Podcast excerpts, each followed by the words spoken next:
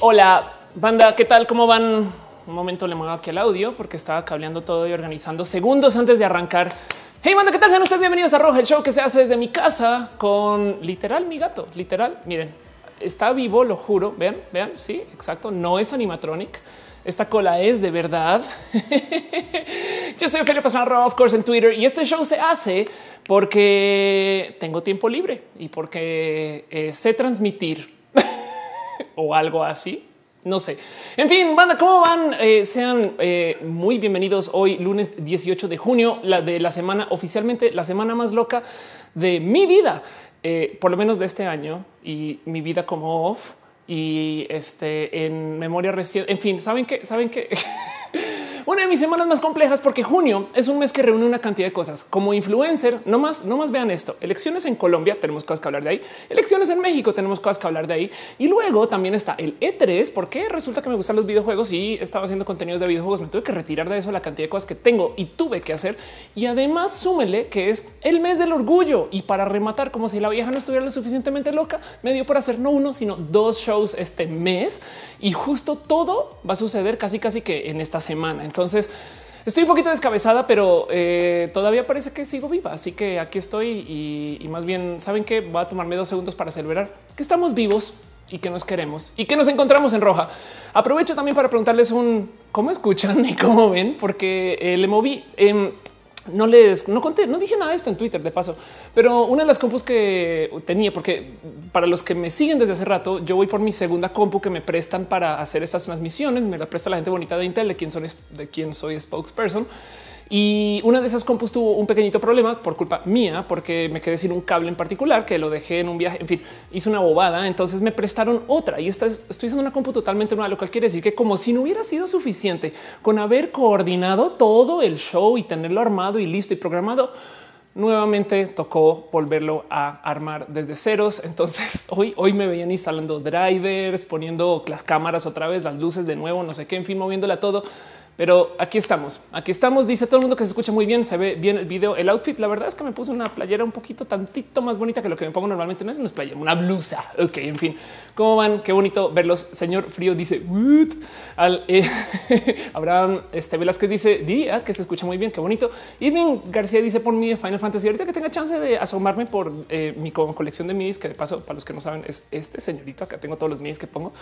Em, busco algo de Final Fantasy. Prometo si, si no me da chances porque literal estoy haciendo show. Pero bueno, en fin, roja para los que no ubican es básicamente una respuesta a el que yo iba a presentarme en la radio y no tenía tiempo para hablar de absolutamente nada. Entonces es un show como de todo y de nada y de en últimas reunirnos y platicar y discutir entre nosotros y darnos cariño y amor. Para los que realmente no saben absolutamente nada de nada de qué está pasando en este show, pues básicamente es un show donde platicamos acerca de ciencia y tecnología, vida y lo LGBT y al mero final al mero final, eh, una pequeñita sección de pregúntele a Ofelia qué pedo.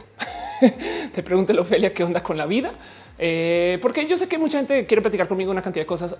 Por lo general lo dejo hacia el final del show, aunque voy a tratar de leer todo lo que pueda en el chat. Hay tres lugares donde estoy transmitiendo hoy.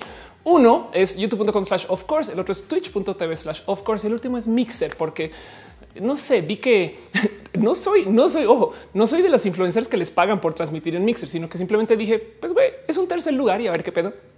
Y ha sido bonito porque hay personas que no se sienten muy cómodas ni con Twitch ni con YouTube. Este show además no necesita y no pide de sus donativos para la gente bonita que eh, apoya desde, desde su corazón con abrazos financieros, pero caso que los quieran dejar en YouTube, sobre todo en YouTube hay un botoncito ahí abajito del chat que tiene un símbolo de dinero que hace eso, que su mensaje salga así a color en grande y demás. Se aprecien de todo corazón, pero no es necesario. También hay un Patreon. Este para la gente que no ubica Patreon es un espacio para que ustedes puedan básicamente dejar sus donativos. Así no está haciendo show. Hay gente que condiciona un poquito em, sus eh, este, contenidos a que recibo dinero del Patreon. Entonces hago X, Y, Z. Yo no, la verdad es que yo no. Pero por si les interesa, aquí está todo en patreon.com este, slash of course y hay eh, niveles de suscripción que la verdad, es que no hacen absolutamente mucho más, sino que darles a ustedes eh, cosas bonitas para decir que son lo que son y se aprecia, se aprecia desde el fondo de mi corazón el apoyo que me dan ahí, pero no es obligatorio, no es obligatorio. Em, y en Twitch se pueden suscribir, tanto como pueden dejar eh, este cheers o bits como lo quieran ver Eh, para la gente que está eh, suscrita, tienen acceso a los emojis. Hay emojis de Matu ahorita. Entonces iré añadiendo más emojis a medida que pasa el tiempo y así las cosas. En fin, ya sé los que dice que veo con la privatización del agua es neta que sabes, pues es que em, llevan hablando de eso como unos meses y se están buscando que en varios lugares eh, empresas privadas se adueñen del proceso del agua. Yo creo que uno de los motivos por los cuales eso está sucediendo es porque la neta, neta, a lo mejor esto es el gobierno diciendo, güey, ya no podemos, la neta, ya no podemos y a ver qué pedo. Pero bueno, el caso es, em, dice Archer Ed, ya cambió YouTube, ahora es premium y no es red. Eso también, aunque esta, este show no es para lejos ni premium ni red, es otra cosa. Pero bueno, en fin, muchas gracias por estar acá conmigo, que ahorita eh, platicaría. Aprovecho también para un agradecimiento especial a David Álvarez Ponce, Vitina Navarro, que Rubio, Alejandro Alcántara, Jair Lima y Trini de Patacoins. Hay una persona más, hay una persona más. Em, pero bueno, la gente bonita que está en el Patreon, prometo que ahorita me doy una eh, buscadita por ver quién es la última persona, porque alguien se suscribió hace nada, pero soy horrible, no soy horrible, soy horrible. Pero muchas gracias por este estar acá. Yo prometí que iba a leer sus nombres, entonces lo va a hacer bien. La otra persona es Jonathan Gómez. Jonathan Gómez, muchas gracias, John, por unirte a esta familia del Patreon. Como de nuevo digo, no es obligatorio, pero se aprecia todo el dinero que llegue por ahí. Lo invierto automáticamente en este canal, este show, eh, las cosas que yo uso para demás. Además que este show en particular Em, es un show, yo creo que el último en un ratito, por lo menos en dos o tres semanas, eh, no, no, porque voy a cancelar Roja, sino porque voy a estar en Guadalajara la próxima semana, el próximo lunes ya voy a estar en Guadalajara, a estar grabando la serie que voy a estar haciendo allá.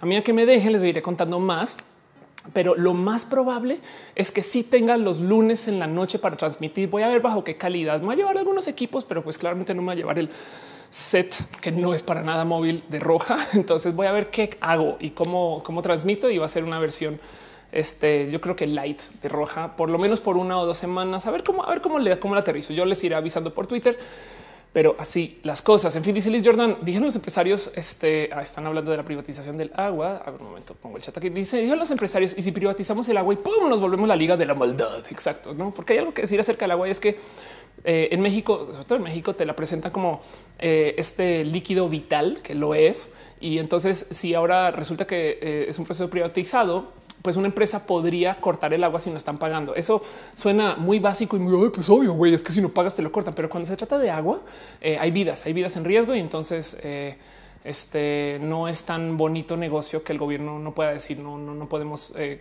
encargarnos de nuestro sistema de agua. Entonces, a ver qué pasa con eso. A ver qué pasa con eso. Dice Daniel Ayala, tú transmite, aunque solo platiquemos. Ándale, exacto. Igual, igual y no sé, yo veo cómo, la, cómo lo aterrizo, pero prometo que, o sea, Roja no es para abandonar ni para olvidar. E, este show lo que lo querré seguir haciendo hasta que eh, ya, ya no pueda. De hecho, ahora por fin, por fin, perdón, es que estoy limpiando mi compu. Así es. Es que también soy viciosa y limpia. Em, conseguí un lugar para hacer roja en vivo, pero el lugar va a estar listo como desde agosto. Esto eh, a ver si lo logran aterrizar bien y etc. Esto sí es habladito nomás, no hay nada cerrado, pero eh, fue con mi profe de impro, con Piolo Jubera, que para los que me han seguido desde hace rato seguramente lo conocen porque yo, promociono mucho sus shows, pero básicamente eh, es, como pues, yo siempre digo, sí si Kikis es eh, mi papá del stand up, eh, Piolo es mi mamá del escenario, ¿no? Entonces él es Piolo Jubera y él tiene una cosa que se llama improvisa, donde enseña improvisación, eh, literal es el arte de la improvisación, pero en un pequeño paréntesis, Iker André Quintanilla deja un abrazo financiero. Muchas gracias, muchas gracias. Piñas para Iker, piña, piña para Iker. Piña, solo una. Mentiras, muchas piñas, muchas piñas. En fin, em, entonces Piolo tiene una escuela de improvisación de la cual fui alumna por lo menos por dos años y por la cual ahora me subo a los escenarios y lo hago como más o menos con cero miedo de eh, este, no sé, de estar eh, improvisando sobre el escenario, quizás como lo estoy haciendo ahorita. Y pues ah, me dijo que va a tener un lugar donde potencialmente se pueda hacer roja, lo cual además me desbloquea algo que quería hacer desde hace mucho tiempo y lo iré trabajando a medida que se acerque la fecha, que es comenzar a improvisar, o sea, literal hacer un poquito más de comedia sobre estos shows o quizás hacer un, show solo de eso. Están un poquito confundidos en el mixer. Terrible Drop dice esta vieja va a dejar de hablar o qué pedo. Sí, esto, esto es un show, es un, es un talk show, no es un gameplay, a menos que quieras considerar eh, eh que la vida es un juego y entonces en eso, pues este es el gameplay más cabrón de todos porque es perfectamente realista. Eh, es pay to win. Este juego que estás viendo es pay to win y, tiene todo tipo de problemas porque pierdes una vez y, ya pierdes para siempre. No, entonces solamente una vida limpia. En fin, en fin. Dice Retesam limpiar con babita no ensucia. Sí, sí, justo ensucia. Y por eso es que tu momento de qué estás haciendo, Felia, cuando limpié con la babita. En fin. Ay, banda, muchas cosas que contarles, hay muchas cosas que quiero platicar. Hoy no tengo una cantidad así como ridícula de temas que, que así como anotados de güey, es que quiero hablar de una cosa en particular porque me movieron la jugada durante el día. Pero no sin antes arrancar eh, perdón, no arrancar, pero no arranco sin antes hacer un par de anuncios parroquiales, dos otras cosas que tengo así como atravesadas que les quería platicar también eh, y que eh, no podría presentar sin primero darles a ustedes un poquito de, de amables y a veces ni tan amables recordatorios de las cosas que pasan conmigo esta semana. Aparte de la locura de lugares donde voy a estar grabando, porque es que miren, miren, ahorita estoy en la revista Chilango, estoy en una revista que se llama El Big Data em, y estoy en la revista Forbes. Eh, y estoy en China. Hay una tercera. estoy en, en, singular. Entonces son cuatro revistas donde está Ophelia ahorita y eso eh, me trae con locura porque para cada cual hay que hacer una entrevista por aparte. No, además, em, el viernes, esto es el viernes. Sí, esto es el, el viernes ante el día antes de la marcha. Eh, va a haber show de stand up. Caigan, vengan. Va a ser muy bonito. Va a ser un show con Raúl Meneses, quien eh, creo que ya ahora sí ya es súper spoileable. Va a estar eh, presentando su especial también en muchos lugares. Ya, ya grabó. Entonces creo que capitalicé en tener a Raúl antes de que se vuelva tan famoso que no me pele. pero vamos a hacer un show de stand up donde vamos a hablar acerca del tema de altura, como también nos vamos a dar abrazos, cariños y amor eh, de lo LGBT el día antes de la marcha. Entonces caigan, caigan, caigan este, al show de eh, stand up con Raúl. Eh, se llama Comedia Altura. De hecho, aquí mismo en el website de El Cine Tonala pueden reservar. Ahí está, pues de ahí se comprar, pero bueno, pueden conseguir sus boletos para que no se queden por fuera. Mucha gente siempre se queda por fuera. Este y eso me da un poquito como de coraje, motivo por el el cual siempre que hago mis shows de stand en el Tonalá, yo pido permiso para que después del show me pueda quedar ahí un rato y que nos podamos dar abrazos, cariño, amor y estas cosas. Entonces, si usted no puede pagar su boleto, no lo quiere pagar porque pincho Felia como me cobras para verte o si no alcanzo a conseguir boleto también, quédense, quédense y ahí en el, lugar y a eso de las once y tantas que se está acabando, yo siempre salgo y le dedico tiempo a platicar con todos, abrazarnos, etc. Este show en particular, comedia de altura, si bien es una excusa para estar con Raúl, también es justo eso, una excusa para estar con Raúlito y más bien darnos un abrazo y compartir con ustedes desde el escenario entonces planeo literal llevar sillas para sentarme y casi casi que si se puede, si me dejan, no sé si puedo, pero como que chelear con ustedes o no desde arriba y platicar con la banda, estas cosas. Como que también quisiera que eh, aparte del stand up también podamos eh, platicar. Está preguntando Roberto Orellana el cambio de labial. Literal es que encontré un labial y no fue más. No te preocupes, no te preocupes. Dice Arenas Trejo que tiene las mayúsculas em, y te lo explico. Ya las mayúsculas en el chat eh, este, parecen gritos. Entonces, Caro le encanta que la gente esté eh, atrapada dentro de lo civilizado y lo hace bien con eso. en fin, em, están preguntando en Mixer acerca de mi edad y, entonces, señor Frío dice Felipe, 35, tengo 36 años. Muchas gracias, señor Frío, por dejar eso en claro. Pero bueno, Luis Quinar dice: ¿Has pensado en volver a pintarte el cabello rojo? Sí, y estoy enamorada de mi güero y yo creo que hasta que lo tenga largo a largo, ahí veremos qué onda. Pero por ahora así se va a quedar.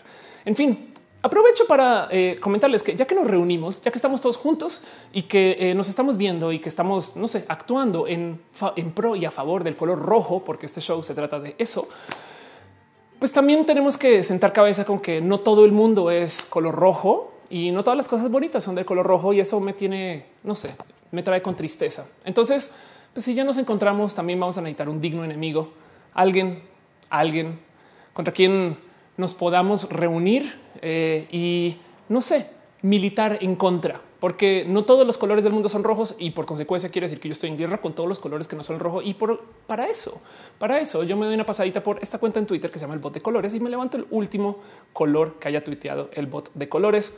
El bot de colores se está poniendo muy, muy específico con el tipo de colores y dice, dice nuestro enemigo para hoy es un rojo. Sabíamos que esto iba a pasar, sabíamos, sabíamos que esto iba a pasar y les digo algo. A veces Dentro de las familias hay peleas también. Entonces, nuestro digno enemigo para el color de hoy es el rojo maya, el rojo maya, em, porque eh, en algún momento, en algún momento, todos tuvimos ese tío ebrio que nos maltrató y que nos quería decir cosas bonitas de la vida, pero realmente todo lo que estaba haciendo era usándonos a nosotros para que fuéramos a la tienda para comprarle algo a él o nos estaba usando para escapar de la familia. Yo no quiero lidiar con nadie, yo me voy Y pues así es con el Rojo Maya. Rojo Maya, de hecho, iba a las reuniones de la familia y yo me acuerdo de hablar con Rojo Maya varias veces. Era una bonita persona cuando era más joven, pero a medida que pasaron los años y no encontraba con quién casarse, no encontraba con quién platicar, nadie le entendía los chistes y no se gozaba su música. Cuando la abuela comenzó a hablar con Rojo Maya acerca de cómo debería de organizar su vida, Rojo Maya optó por irse de la casa. Y desde que se fue no ha hecho más que hablar mal de este show y no ha hecho más que hablar del color rojo en general.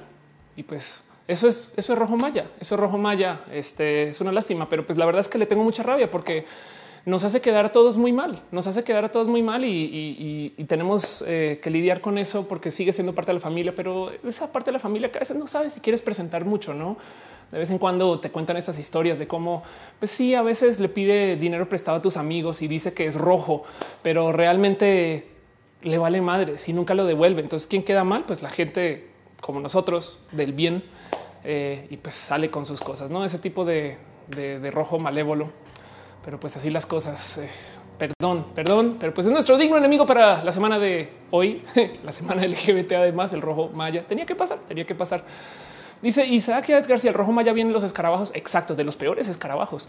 Dice Jordan, dice rojo maya me discriminó una vez e, y, del peor modo, del peor modo es de esos, es de esos que de repente te dice que es gay, pero entonces discrimina a la gente gay. No mames, pinche rojo maya. Yo me acuerdo de eso. Yo me acuerdo como me lo decía en las reuniones familiares.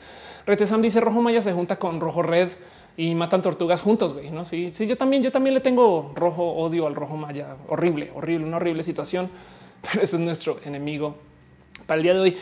Y como todos los roja de eh, pues desde que comencé a hacerlo hasta que llegara eh, las elecciones, yo me prometí que iba a hacer una sana visita por Verificado MX. Verificado MX es un servicio mexicano para los que no están viendo esto es de México que sirve para eh, verificar las noticias, porque por algún motivo los medios no lo están haciendo. Entonces ahora tenemos un servicio tercero que es una coalición de medios que se dedica a verificar noticias. Y yo me prometí que iba a pasar por lo menos, por lo menos una vez por show para leer algunos encabezados, porque hay cosas que dices no manches, es neta que la gente se está creyendo eso.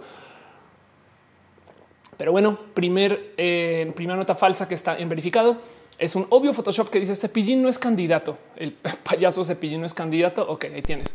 Em, Luego dice, eh, dicen que ya están desmintiendo que si hubo un ataque ruso a debate 18.mx después de que lo mencionó Anaya en el debate. Este, eso también se tuvo que verificar. Eches una pasita por verificar para, saber si pasó o no. Pero bueno, no difunden encuestas falsas sobre alcaldías en la ciudad MX y la atribuyen a verificado 2018. Voto informado a la UNAM. Resulta que son falsas esas encuestas por si les llegaron vía WhatsApp. Em, el director de una secundaria dice que no obligó, sino que invitó a padres de familia a asistir a un meeting de AMLO. Entonces dice que no los obligó, solo los invitó, solo los invitó y demás. De paso, mucha gente eh, se la. Yo he visto que han comentado que siente que verificado tiene un pequeño eh, sesgo hacia las noticias de López Obrador. Yo siempre que veo estas cosas pienso más bien es que es de quien más noticias falsas aparece. Y el otro día alguien me decía es que este güey no no compra anuncios como los demás. Entonces, eh, como que recibimos ataques, pero eso puede ser sesgo también visto. Entonces, ustedes elijan lo que quieran a la hora de, la hora de plasmar el voto. Ya nos quedan menos, menos de 15 días para eso. Tengan, tengan eso presente. Pero bueno, Liz Jordan dice en qué momento verificado se transformaron de forma en el momento que las cosas que hay que verificar son dignas del de forma. No pensemos en eso. No, Elia está en el chat. Qué bonito. Qué cool. Qué bonito, qué bonito. Dice Ariel Rosas, Rojo Maya dice que Newton se inventó la gravedad. Exacto, pinche Rojo Maya. Perdón, paréntesis. Jenny Ramírez deja un súper inmenso abrazo financiero. Muchas, muchas, muchas gracias. Dice un abrazo, felicidades. Abrazos, abrazos, Jenny. Gracias por colaborar con lo que es este show. Pero bueno, Cintia Pérez dice tú te sientes afín con Obrador. Yo creo que Obrador es de esas personas que toca interpretar. Entonces puede ser bueno si quieres que sea bueno, puede ser malo si quieres que sea malo. Y eso no sé si es bonito o no, pero pues por lo menos eh, es como he logrado entender la plataforma de López Obrador. Lo que sí voy a decir es la gente que trabaja en comunicación de López Obrador eh, ha estado muy allegada a platicar desde lo humano conmigo con muchas cosas que de paso tenía por ahí una nota que platicar, pero es que saben que miren, les digo algo como influencer, como youtuber, qué complejo que es el tema de hablar con políticos, porque eh, se han acercado varias personas de varios partidos a platicar conmigo. En muchos casos pistean, no, no pistean. En muchos casos dejan la pista. Igual y pistean también, pero en muchos casos dejan la pista que si quieres cobrar por esa plática puedes. Eh, y los dineros que, casi casi que están dispuestos a escuchar son, son altos, cosas que yo nunca me había cobrado. Pero, pero como que me quedo con ese mal sabor de güey, yo no quiero aceptar dinero o no, no quiero como vender opinión, estas cosas. Pero y luego te da un poco de, pero güey, todos los otros influencers lo están haciendo y yo así de, pero pues güey, igual el dinero sirve para, pero entonces cómo no? Y en últimas decidí no hacerle desentender un poquito de eso. A fin de cuentas, yo soy inmigrante en México y, y no quisiera que esa sea mi plataforma. Yo no soy youtuber de política, hablo del tema pero, pero ay, qué rudo que es que tener que tomar esas decisiones de güey, te están tirando así, aventando dinero a la cara y tú así de no, no, yo no te quiero dinero, quítate.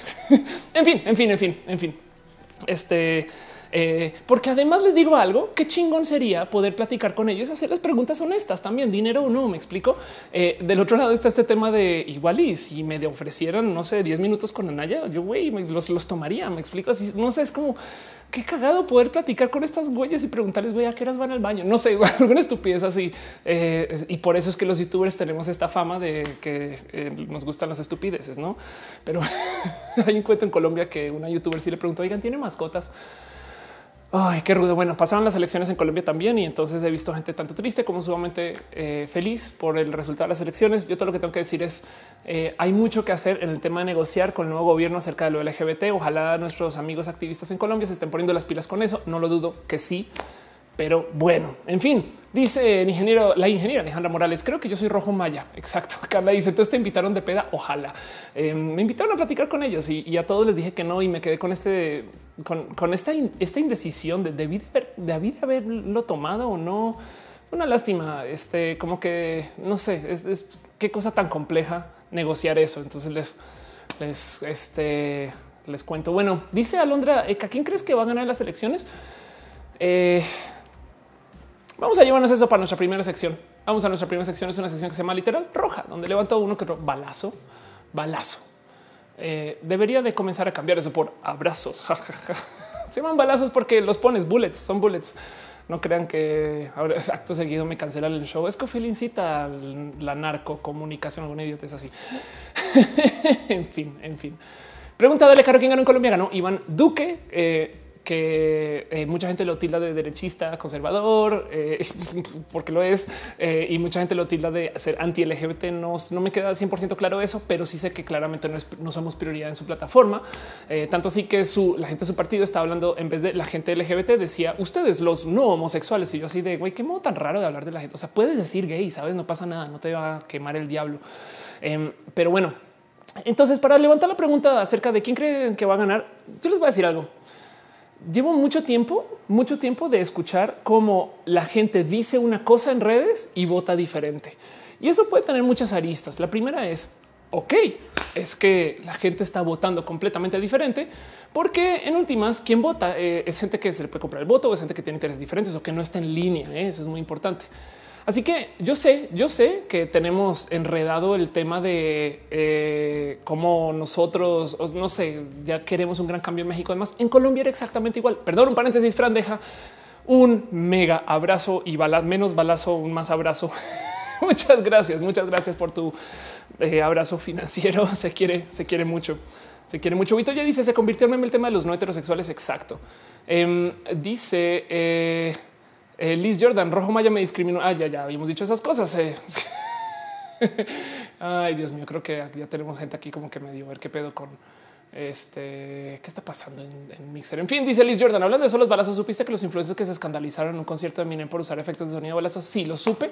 Y el cuento fue em, que eh, Eminem lleva mucho tiempo haciendo efectos de sonido de balazos al final de una rola, como que así como que pa, pa, pa, y entonces salen luces. Y literal, en este caso hubo gente que se tiró al piso y hubo una chica que dice tener eh, este, eh, desorden por estrés postraumático y eh, en, este caso en particular se quejó formalmente de güey, qué pedo, no nadie más había quejado antes, fue solamente esta chica youtuber. Lo que pasa es que es una persona con mucha influencia, entonces es una lástima. Pero bueno, la verdad es que yo creo que también en últimas eh, la gente está muy tocada con el tema de, las balaceras, no? También eso es verdad. Dice Eh, Rainbow David, eh, ¿ha evolucionado tu opinión del Bronco por lo absurdo de las declaraciones de los demás candidatos? Un poco. Eh, no, no tanto. Yo, yo, una de dos veo que está pasando con, bueno, hay veo tres opciones. Ahí les va. Mis opciones de lo que está pasando con el Bronco. Uno, el güey está diciendo las netas de lo que diría cualquier político si no estuviera dentro del sistema de la política. Ya sabe que perdió. Y entonces el güey está casi, casi que realmente diciendo esto. Hay una leyenda, hay una leyenda y esto no puedo, no puedo verificar. Es completamente basado en rumor y, es algo que yo escuché que puede haber escuchado súper mal. Entonces no me la crean mucho. Pero hay una leyenda de que tanto funcionarios relacionados con el Bronco, el Bronco mismo es que han estado pagando la marcha LGBT en Monterrey por los últimos años. Pero luego así y, y entonces cuando la primera vez que me dijeron eso fue uno, pues güey, vas al website de transparencia y ahí está. Em, pero esto sucedió en los mismos años que el Bronco decía, oye, es que esos gays que se casan son una soncera. Entonces, eh, a ver, no entiendo bien qué quiere decir, pero, entonces hay una ligerísima, pero miren, hace un pelito de posibilidad que el Bronco, de hecho, apoye lo que está diciendo. Esa es teoría número uno. Teoría número dos, el güey lo está diciendo porque en últimas ya no tiene nada que perder y entonces ahora está queriendo ver este que se, que, se pierde, no es como de güey, pues entonces vamos a hablar de esas cosas porque en últimas nadie las está diciendo. Entonces, a ver si estas personas me rescatan, no? Hoy, pues ya, ya no, ya no me puedo apoyar en nadie. Entonces, a ver si los jotos me llevan a la delantera, no?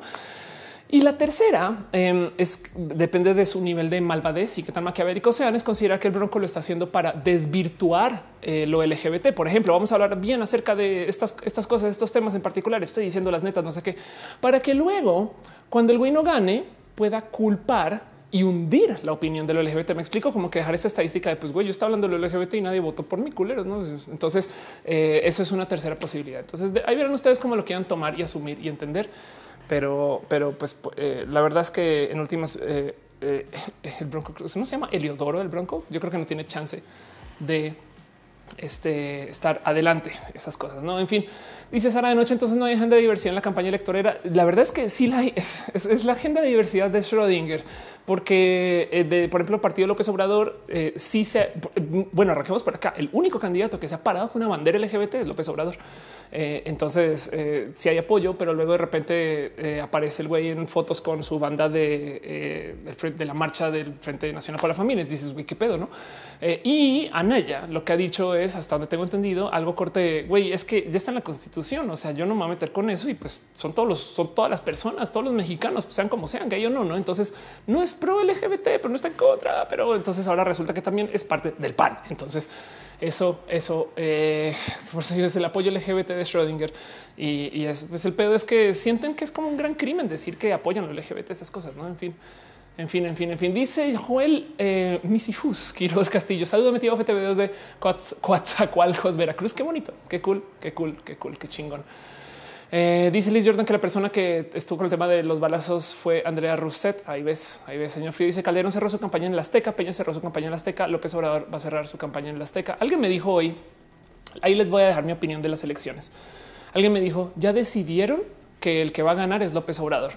Yo creo que ese tipo de pensar es peligrosísimo porque eh, si, se crea esa leyenda, la gente que la gente que sale y va a poner su voto, no miren, no soy, no soy López Obradorista a esta altura, sino la verdad es que ya, ya como que prefiero, no sé, ya, ya, ni sé. Entonces pónganme lo que me pongan y, la idea es supongo que tratar de poner tanta presión desde mi esquina para que se adopten la plataforma. Pero a ver, en fin, el caso es eh, ya no le tengo miedo a nada, es lo que quiero decir. Y el caso es em, no se confíen, no se confíen, eh, así sean, porque eh, igual y yo tengo filtro por burbuja, no burbuja por filtro. Eso, perdón. Igual yo tengo burbuja por filtro, que todo lo que yo leo en redes es gente siendo pro López Obrador. Entonces ahora resulta que eh, ya nos metimos al cuento, ya ganó, güey, y luego nadie sale y vota y entonces no gana. Me hace sentido, es como eh, eso. Y, lo mismo aplica para su candidato de preferencia, ¿no? Es si usted es anallista, entonces la neta neta puede pasar exactamente igual, que dicen, güey, nadie va a salir a votar por ese pendejo, no sé qué, esas cosas. Así que eh, lo único que yo tengo así como anotado es el pensar que no es garantizado hasta que pase el voto. Y la gente dice muchas cosas, vota diferente. En las últimas tres elecciones colombianas he visto como siempre, si le preguntas el día antes del voto a las redes sociales quién va a ganar, te dicen el que no gana. Eh, y eso es porque la gente que usa las redes sociales tiene una demográfica muy específica o yo tengo una burbuja por filtro muy cabrona y entonces la gente no vota lo que dice. Hay que tener mucho cuidado con eso. El, punto es eh, este, eh, no, no soltar hasta el mero mero final. Y les voy a decir algo desde ya. Si quieren dejar un voto en blanco o si no quieren votar, los entiendo. No es, también he visto mucha gente que ya está muy completamente desenamorada del proceso. Yo sé que eh, un voto que no sucede es básicamente apoyar al candidato que gane, sea el que sea, por horrible que sea pero simplemente los entiendo. Lo que sí sería bonito es una propuesta, em, es considerar que si mucha gente joven sale a votar, los candidatos lo van a ver. Me explico las estadísticas. Oh, mucha gente joven votó por X, Y, Z. Entonces van a saber quién sí está votando y comenzar a cambiar su lenguaje para hablarle a estas personas. ¿Hace sentido? Hace sentido esas cosas. Dice Andrea pero los abuelitos no usan redes y son los que siempre votan. Exacto. Pero hay que tener en cuenta que hay más gente joven en México que lo que hay abuelitos ahora. Y eso, eso nos da la ventaja ¿no? de entrada. Entonces consideren eso, pero bueno, voy a seguir nomás con las cosas que están dentro de la sección de abrazos, porque ya no se van a llamar balazos.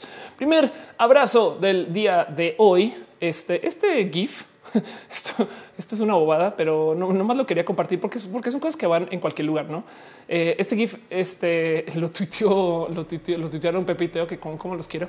Em, eh, y nomás quiero mostrarles si yo creo que le decía a Noelia, yo creo que este es el GIF más joto que hay en la existencia y lo quiero y me quiero casar, pero con el GIF, con el GIF, no con Mark, con el GIF. Este, porque no más la cosa que más me entretiene cuando vean esto es yo les hago la pregunta: ¿a dónde van las pelucas? Alguien dígame a dónde van, a dónde van, dónde, dónde, dónde caen esas pelucas. Yo no veo la sombra. Para la gente que me está preguntando que se va a la marcha este sábado, pero por su pollo que va a la marcha voy a estar allá. Eh, ahí te tengo que confirmar porque también voy a estar en potencia en el Zócalo, pero no estoy segura con eso todavía. Dice Frederito, ese marca era bailarín de Gaga, de razón.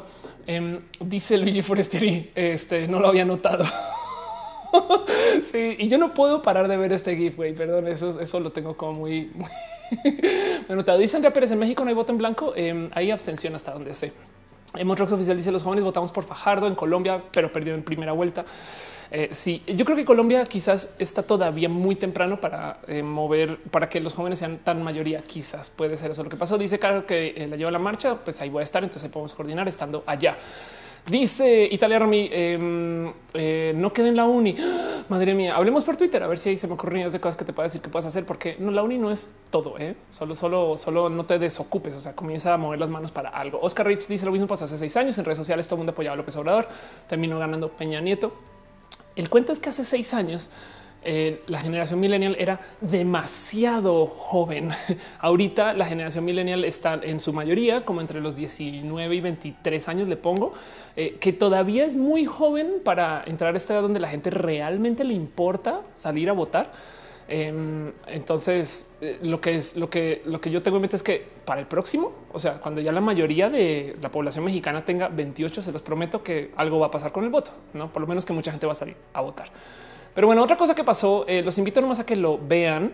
Este eh, otra cosa sigue en la sección de es que estoy, estoy echándole aquí a lo al, jotismo.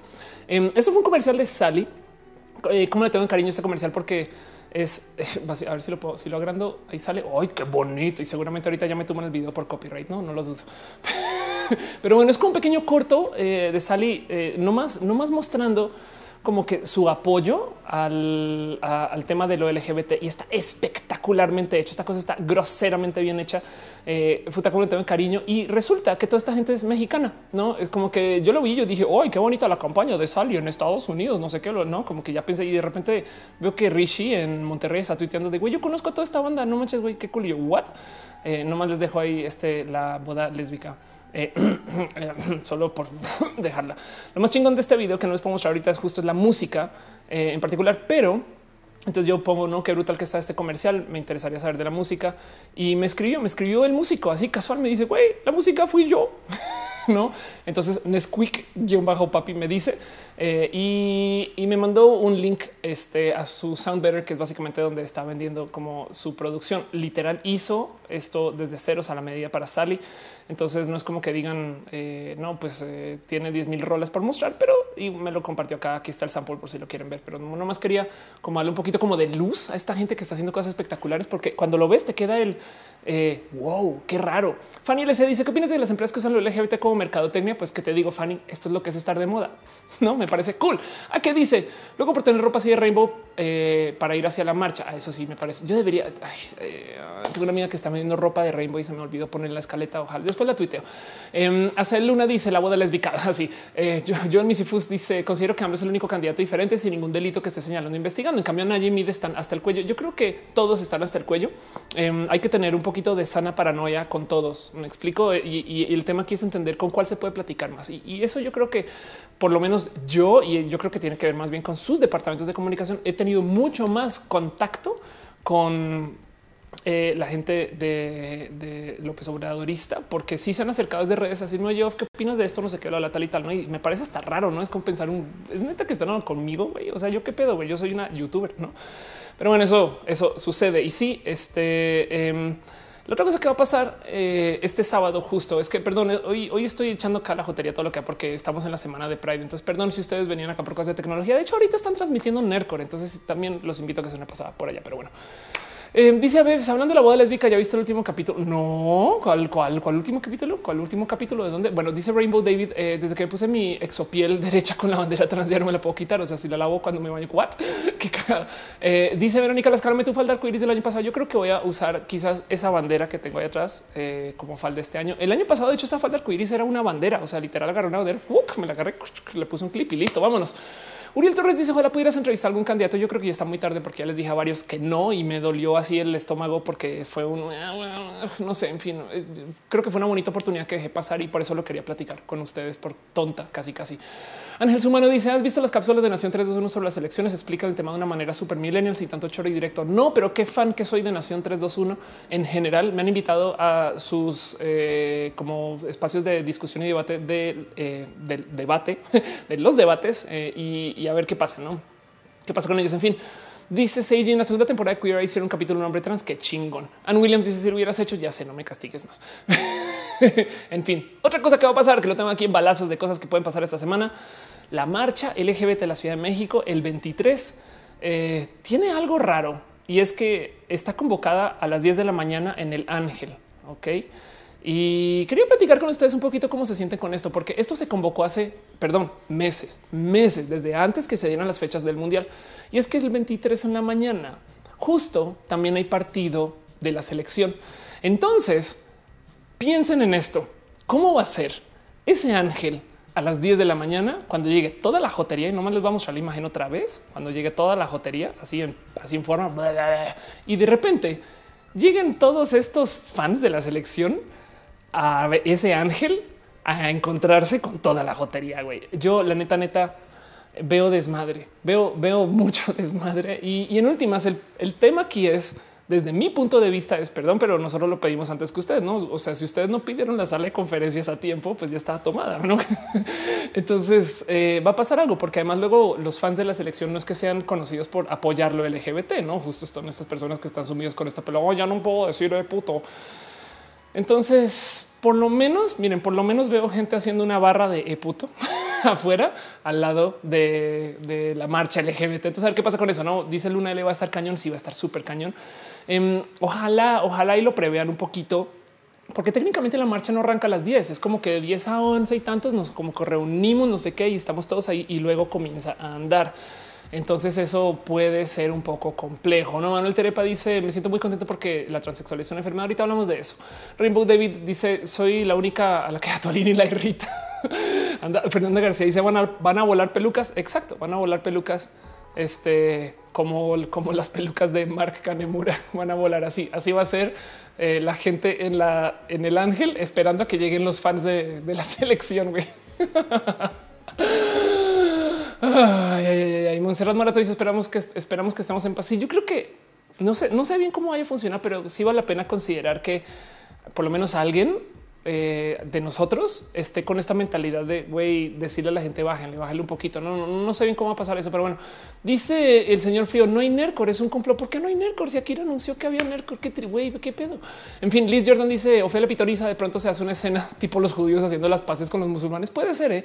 Hay un, hay un cuento, eh, creo que fue la Segunda Guerra Mundial, donde en algún momento en una como tregua forzosa, eh, por clima, eh, que supongo que fue quizás en esta invasión Alemania de Rusia o algo así, eh, en esta, en esta, en la guerra, los, los países como que hacia el año nuevo, la Navidad, algo así, dejaron de darse bala y disparar y jugaron un juego de foot y luego volvieron al otro día a darse balazos. ¿no? Eso, eso esa historia, vaya uno a saber qué tan real o no es, pero eh, existe ¿no? y, se cuenta mucho. En fin, dice Freirito, ¿qué opinas del video Double Trouble sobre la marcha que oh por Dios, Double Trouble está otra vez haciendo videos. Ah, eh, seguramente quieren muchos views, entonces habrán dicho algo muy incendiario, entonces dirán que no apoyan la marcha gay, que es una horda de jotos, que no sé qué lo Me lo estoy, todo esto es predictivo, ¿eh? no tengo la más mínima idea. ¿no? Yo esperaré que los Double Trouble eh, cuando cumplan 40 años se percaten de qué pedo, pero por ahora ellos están buscando hacer este como escándalo digital y entonces en últimas pasas y las cosas. En fin, dice em, Fran, perdón, ando en Monterrey, pero llegó para Playa en la Ciudad de México. Ay, qué cool. Gracias, Fran, por dejar un otro gran abrazo financiero. Se aprecia, se aprecia desde el fondo de mi corazón. Pero bueno, Salvador González dice esa historia de la Primera Guerra Mundial. Gracias. Pasó en el dos, pasó y en el 2014 se festejó el centenario y se tregua en Bélgica. Ándale, eso ya ves, eso me pasa por estudiar historia a medias. No, Rebeca Rosas dice de que hablamos. Todavía estoy haciendo como que hablando como temas eh, varios, múltiples este, y estas cosas. No es... acá percatar que no había tuiteado que había arrancado el show y así las cosas. Así soy, así soy. Así soy, así soy. En fin, bueno, eh, ¿qué más? Pues sí, en Colombia, como ya les había hablado, eh, gana Iván Duque, porque están preguntando, ¿no? ¿Qué pasó? ¿Qué pasó? Lo tenía acá justo en mi lista de cosas que yo creo que vale la pena mencionar. Eh, felicitan a Iván Duque. Eh, yo quería hablar de esto nomás para que tengan presente un poco el tema de cómo hay que salir a votar. Esto no, no, de nuevo, no es algo que lo digo en fin de es que López Obrador va a ganar, va a perder, es que Anaya va a ganar, va a perder, es que Mid no va a ganar, va a perder. Solo consideren que la gente vota muy diferente de cómo habla. Tengan eso siempre presente a la hora de ir, ir a las casillas. ¿no? Entonces lo tenía por ahí la escaleta, justo por eso no era por más. Dale, Caro dice en cuanto al grito popular del fútbol, si se repiten los partidos, les quitarán puntos en el mundial los mexicanos. Ándale, exacto. Bueno, no solo eso, sino que en Alemania el arquero em, resulta que era abiertamente LGBT. A ver, eh, eh, from of course. Eh, a ver si, si, lo tengo así tal cual. Oh, mm, mm, mm, ah, ya sé cómo puedo encontrar esto. Es que hacen ah, pues un tweet del tema donde justo como que quise nomás como demostrar y hablar un poquito de qué pedo con la onda que está. Este es el tweet. Ok. Este, esto sucedió. Este es, esto es el equipo alemán eh, que, son, que arqueros abiertamente LGBT. Esto este es el equipo, este, pues, diría británico, pero pues más bien esto es Inglaterra. Y pues bueno, esto ya lo sabemos. Entonces, eh, no más me gusta como traer esto a luz. ¿Qué pienso yo del tema del grito?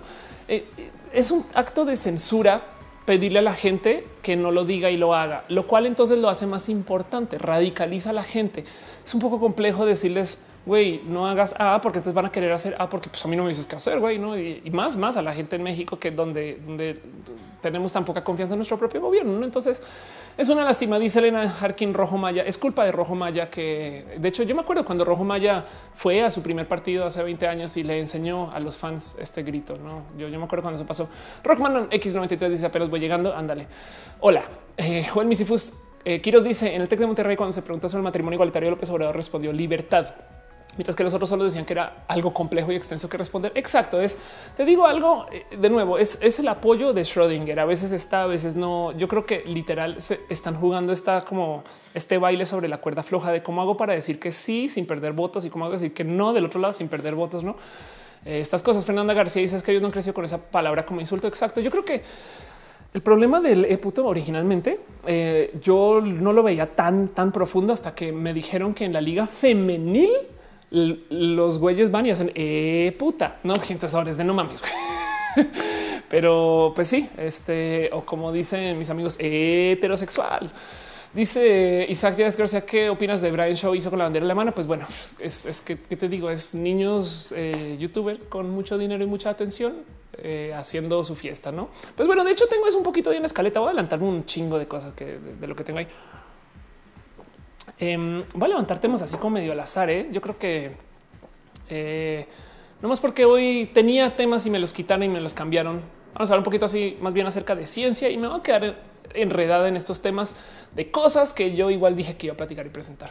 La primera es cosas raras que sucedieron esta semana y esto lo tengo literal en sección de ciencias.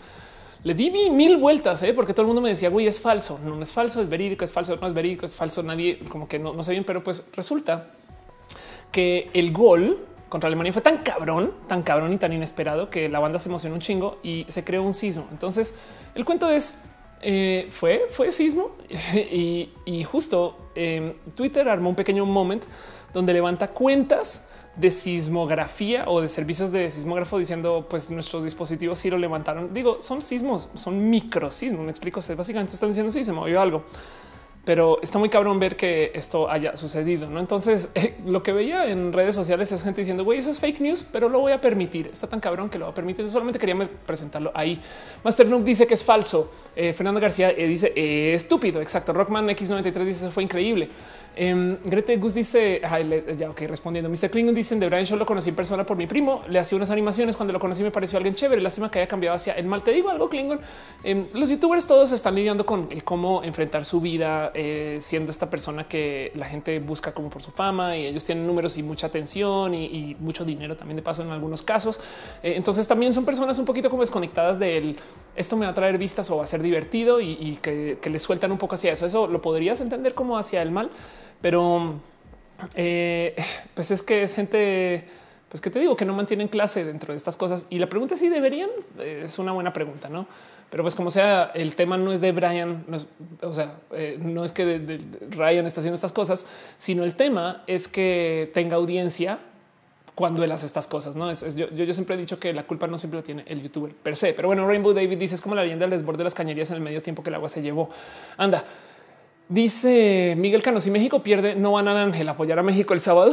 No, te digo algo, es que aún así si pierda van, van. Es un hecho que nos vamos a encontrar personas LGBT de la marcha en la jotería extrema, güey. O sea, eh, strippers en cuero, parados de, manos encima de un coche que es un seno inmenso que tiene así este, manchas de arcoíris que le salen desde el pezón. Eso se va a encontrar con eh, alguien que va a llegar eh, muy casual, así como su playera de oh, hola, vengo con mis niños. No, y entonces se van a asustar porque heterosexuales que nos dan estar expuestos a nada, que siguen en shock que Sage eh, se mostró en una foto, una imagen que la neta, neta, como persona em, de la comunidad LGBT que, está expuesta a cómo funciona eh, Grindr y Hornet y estas redes sociales LGBT, me asombra que la banda esté tan en shock con ver que un güey ah, comparte una dick pic. No es de güey, no mames, güey, es de perdón, pero esto es todos los días. O sea, abres Grindr y automáticamente se te descargan 20 sagues al teléfono antes de que sepas de quién son. ¿eh? ¿No? así las cosas. En fin, em, dice Jorge García, hubo réplicas. La gente viendo el partido del stream pirata, huevo. Eh, dice eh, Master Noob, deberían saltar casi mil millones de personas eh, para provocar un sismo. Pues ahí está. Hay, hay cuentos de eso, no hay gente que si se hace el análisis de si saltaran todos los chinos a la vez, que qué pasaría, no? Dice Dale Caro en la marcha con playera de la selección. Eso también puede pasar, no? El cuento es que, en fin, dice Alegros y que Hola, Ophelia, ¿qué opinas? Y luego no dices nada. Maggie Ushra dice: Me desperté exactamente para Roja. Qué cool. Ángel Sumano dice: Carlos Alcido, jugar de la selección mexicana, tuvo relaciones con una persona transexual. Parece que Jonathan Dos Santos, seleccionada nacional, aceptó una relación abiertamente homosexual. Ay, qué cool. Eh, este qué raro. Dices con un transexual, entonces supongo que es un hombre transexual. Entonces Carlos tuvo una relación gay con un chico trans. Qué cool. Mercy GR dice el shock eh, es que era casado y no era foto para su esposa. puede ser. Pero, pero hoy como me, da mucha risa, lo estoy integrando en mi stand up, ese tema de no homo, no? Porque es de yo no quiero que la gente sea homosexual, pero mis caricaturas, por favor, solo de hombres. Y si el Leo no que me gusta es el que no tenía playera ¿eh? y el He-Man también. ¿eh? O sea, no me lo cambian. Y de paso, el fútbol solo de hombres. Aquí machirules todos, güey. No mames, güey. No, no quieren. En fin, em, dice eh, Master Número lesbiana puede estar con un chico gay. Define lesbiana y define gay, supongo, no? Dice a que haga 20 sagues. Exacto. Monserrat Morata dice, eh, perdón, Caro dice hay una selección nacional gay de fútbol. Hay, hay una selección nacional gay de fútbol. Eso es verdad. Eso es total totalmente verídico. pero bueno, em, ¿qué más tenía yo para platicar hoy en el tema de, eh, ciencia? Un pequeño estudio que ya saben que yo me siento como a buscar un poquito un poquito entre la lista de estudios que hay en eh, tengo una par de fuentes, pero últimas casi casi acá siempre, siempre siendo Reddit, pero me divierte mucho ver lo que se publica desde lo académico, porque por lo general, si bien nosotros tenemos mucha intuición de cómo funcionan las cosas, para que alguien se siente a estudiarlo implica que tuvo que hacer un análisis de audiencia, un análisis de alguna tesis, hipótesis y luego sobre eso plantear algo que tienes que comprobar dentro del sistema científico y, puede llevar a descubrir cosas que em, nos gustan o no. Eh, entiéndese, eh, lo bonito de la ciencia es que hasta los resultados negativos son resultados de todos modos. Entonces me divierte mucho levantar ese tipo de estudios. Em, en particular tengo un estudio que yo creo que está atado a todo esto que estamos platicando. Justo quería hablar un poco acerca de lo que viene porque estamos en la semana del orgullo gay. Y el estudio topa con que la gente del ámbito liberal tiene a ser más empática, empática, empatética o que tiene tener, tiene vivir más empatía que la gente del ámbito conservador. Aquí voy a tratar de, es que esto me pasa por traducir en tiempo real, voy a tratar de aterrizar eso un poquito. La gente eh, del ámbito eh, liberal o pro diversidad, si quieren verlo así, tiende a abrir su corazón un poquito más que la gente del ámbito conservador. Pero dirán ustedes que no se supone que la gente del ámbito conservador son los del corazón abierto porque paredes de sufrir y en la religión y no sé qué estas cosas. Pues el cuento es que em, el ejercicio de la diversidad nos lleva, nos lleva a vivir permitiendo cosas que no nos gustan siempre. No, yo sé, yo sé que hay mucha gente gay que no entiende a las mujeres trans y que no entiende por qué alguien no quiere ser gay y quiere ser una vieja y entonces ahora es una vieja heterosexual y entonces aún así lo permiten. No es, un, es un raro modo de vivir, pero bueno, es un ejemplo entre muchos, muchos y sabemos claramente que hay gente que no es capaz de eso, aún dentro de la diversidad. Pero el punto es que la gente, si quieren verlo como dice acá, liberal, tiende a ser un poquito más de mente abierta. Entonces el cuento es que nosotros dentro de la diversidad estamos totalmente dispuestos a permitir que en nuestra imaginación entre algo del ámbito conservador. Como, mm, ¿Qué sentirá una persona conservadora acerca de este tema? No estamos dispuestos a hacer eso que ellos estar pues, dispuestos a sentarse dos segundos a pensar mm, qué será no odiar a los gays por 10 segundos. ¿no? y el cuento es que ya yo creo que yo ya sabía esto, pero en este caso es alguien se sentó a estudiarlo, alguien lo buscó eh, y, decidió hacer un, como un experimento, eh, un par, un par de experimentos que, esto es replicable, lo pueden leer. Eh, tuvo 1046 participantes, que básicamente es estadísticamente significativo. Em, y está muy pinche bonito que esto se haya medido, no? Entonces, no más dejo eso ahí para que piensen ustedes. El parte del proceso de lidiar con la gente del ámbito conservador es entender que ellos neta, neta, neta, no están dispuestos a ponerse en nuestros zapatos tanto como nosotros en los zapatos de ellos, no?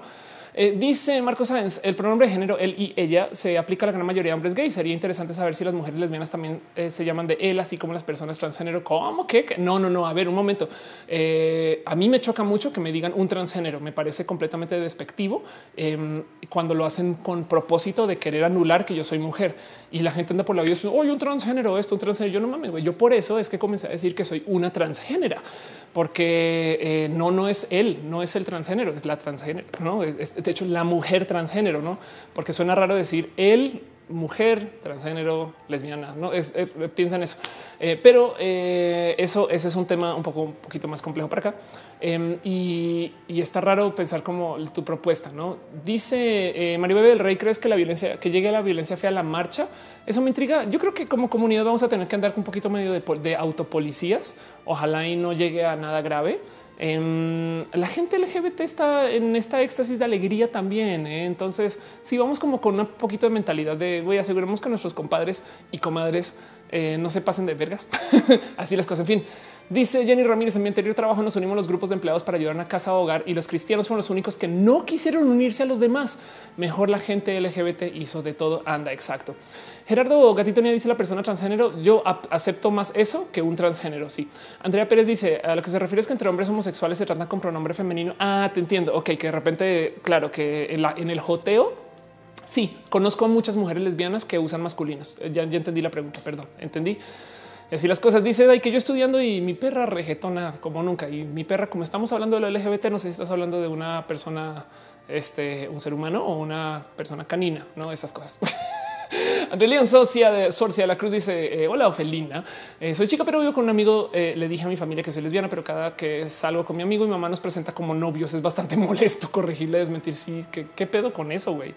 ¿Qué pedo con que la presión de la gente del ámbito conservador siempre es querer casar a los demás? Pero bueno, yo creo que una de las cosas que más he presentado o platicado en redes o que me la paso enviando y por DMs y por fuera de DMs es esta infografía. Muchas gracias de paso a la gente bonita de Pictoline por haberla hecho. Le tengo mucho cariño al proyecto en general, pero pues este como pequeño estudio de a ver hasta dónde llega la tolerancia y, que siempre dice a ver, perdón, siempre dice no deberíamos de permitir que los intolerantes existan. O sea, como personas tolerantes, la paradoja es que defender la tolerancia exige no tolerar lo intolerante. Me explico. Es como de Eh, lo único que no podemos tolerar dentro del proceso de diversidad es gente que quiera excluir. Y eso implica que también tenemos que tener un ojo muy puesto a la gente que está dentro de la diversidad, que quiere segregar la diversidad. El otro está viendo que hay un movimiento para deshacerse de la B, para que digas L, G, T.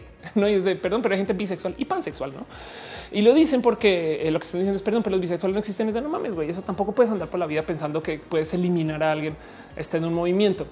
Yo en última siempre que hablo de la marcha digo que son muchas marchas que están pasando al tiempo. Entonces, claro que podemos tener una marcha LGT y una marcha LGBT y una marcha LGBTTIQ, no, entonces sea esas cosas, no? Em, Dice eh, Alicia GR como hombres cis gays que usan pronombres femeninos no es despectivo. Pues no, pues digo, habrá quien lo encuentra como despectivo, pero en últimas, si lo usan, si lo usan dentro del despectivo, sí es que también tienes que entender que hay gente que usa el concepto de estar en perra y de, empoderarse con decirse cosas que antes solían de ser usadas para eh, ofender, no como que tú eres muy vieja. Yo así, pues qué chingón ser mujer, no? fin. Ah, dice Alan Vargas, eh, soy un holograma. ¿Qué onda? Este eres la otra H del movimiento. dice Víctor Sivan, simio no mata simo. Simio. Eh, Joan Batori dice qué bonito fue asistir tu presentación en Senart. Creo que está, creo que está en el público. Había mucha gente mayor y cero vi que se incomodaron de acuerdo. Sí, ah, claro que estuve presentando en el CENART, llegó una cantidad ridícula de gente mayor, pero mayorcísima, así hardcore. Em, y nadie, una chica que se iba parando para ir, pero resulta que no se fue al final y, como que se quedaron. Y fue raro presentar ante una audiencia que yo pensé que me iba a odiar del total. Pero bueno, Uriel Torres dice: Holanda ya incluye un género neutro y eso es hermoso. Qué chingón para la gente que no quiera ser ni hombre ni mujer, tener un tercer género. Qué bonito. Mofin TFH dice: Vi un comentario sobre gente queriendo separar la tella, que no es una orientación sexual. Sí, exacto. Entonces, de nuevo, eh, el acrónimo existe para darle visibilidad a, una cantidad de causas y movimientos que no, o sea, es que piensan en esto. Lo que buscan las viejas lesbianas es diferente a lo que buscan los chicos gay. No fin, eso es todo. Eh, pero estamos compartiendo la plaza. Eh, somos varias poblaciones y estamos haciendo muchas marchas al tiempo, cada cual va por su motivo. Y entonces hay que entender que eso está pasando. Hay gente que no va a marchar para pedir derechos, sino porque va al carnaval y eso está bien. Y hay gente que no va al carnaval, sino que va con mucha furia y mucha rabia para pedirle cosas a su gobierno. Y eso está bien. Lo importante es que en lo que estamos uniendo todo, hacemos bulto, básicamente. No hay que entender eso.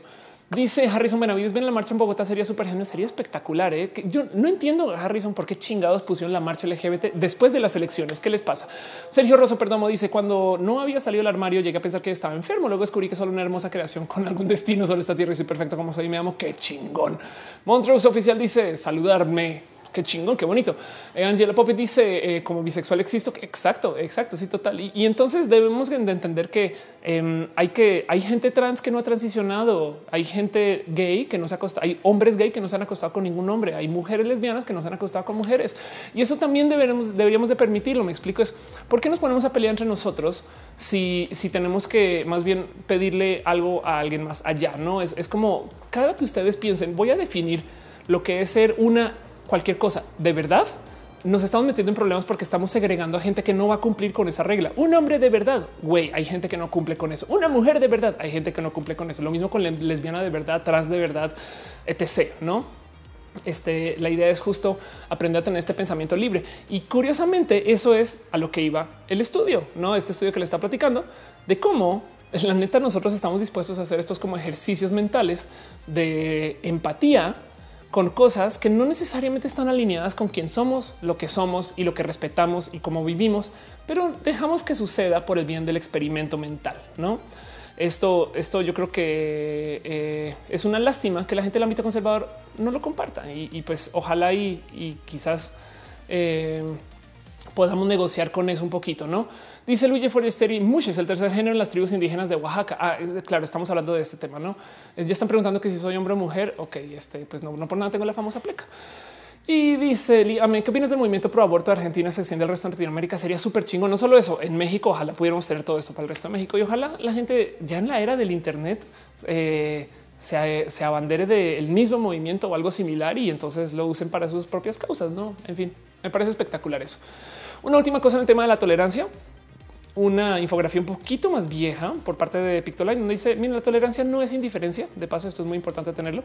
Donde es no, pues allá que los gays digan sus cosas, pues yo soy trans, yo vengo a pelear solo por otras, los gays nada, no? Y tampoco dice este cada quien tiene una verdad diferente, sino como lo dicen es debería de funcionar con modo recíproco.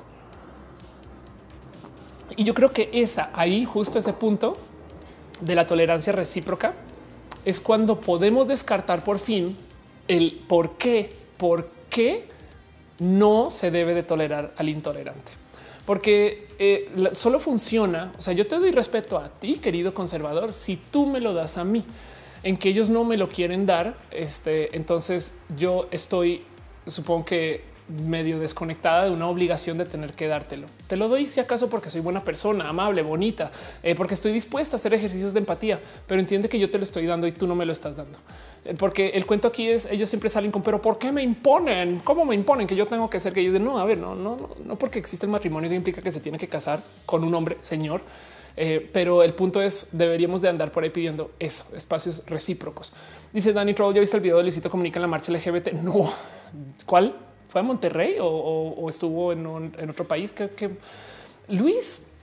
Hay que entender que eh, Luis, no sé si todavía sucede, pero eh, la novia de Luis es la hermana de Vico, entonces eh, que es lenguas de gato. Entonces, este está muy enredado en la comunidad LGBT. Yo lo conocí hace muchos ayeres y entonces, a menos que algo de eso haya cambiado y capaz ese chisme ya ni me lo sé porque no lo sigo pero, pero, pero qué, qué cool, porque está totalmente desenterado de la vida. Como que me acuerdo que una vez fue a la Drag Con y le dijeron que había algo con RuPaul's Drag Race y pensaba que era carrera de verdad. Güey, y es de no, Luis, qué pedo.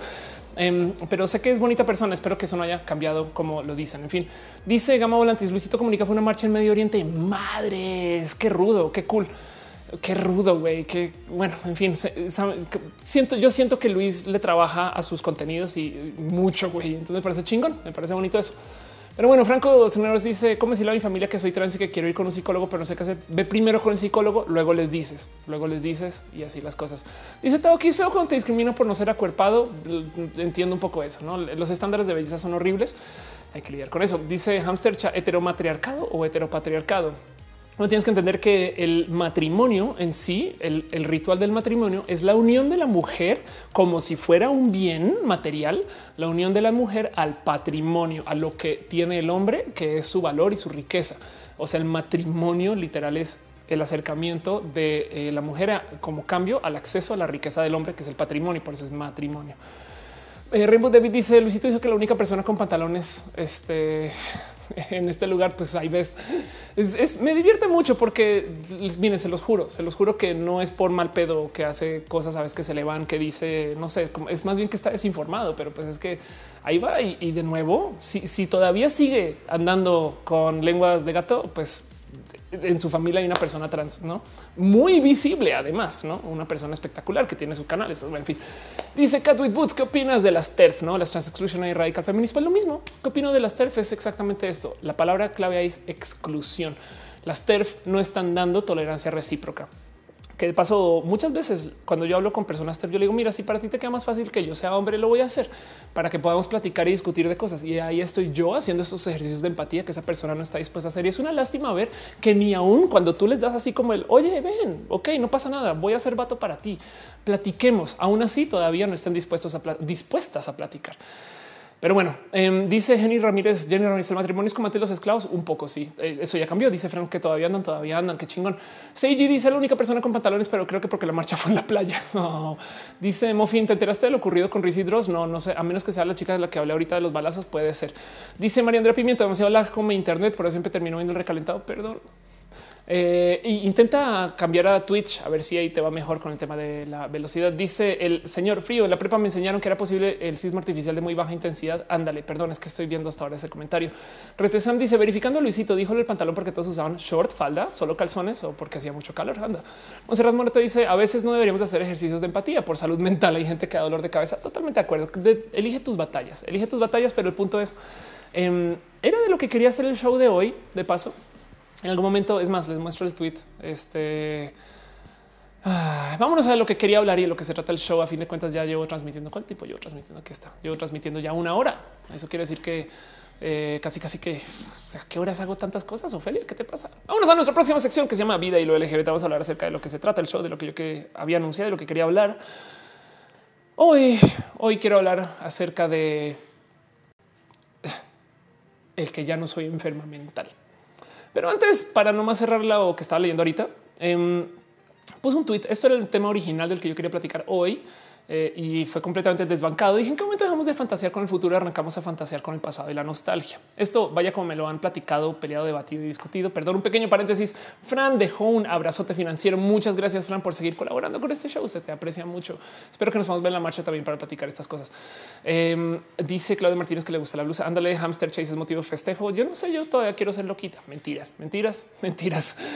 Eh, dice Danny Troll fue en el Medio Oriente en el gay, en el gay Pride. Exacto. Bueno, yo quería hablar acerca de este tema porque esto fue un tweet que puse con mucha, eh, no sé, fue como, que fue como un poco acelerado. No, la idea fue un güey, es que me choca, me choca que, que cuál es el futuro que se nos planteó que iba a suceder en los 80s y los 90s, pues la patineta voladora, el viaje en el tiempo, estas cosas que hablaban estas películas que nos gustaban porque eran de cierto modo positivistas. Back to the es una peli que se trata de cómo tenemos que cuidar un futuro espectacular, ¿no?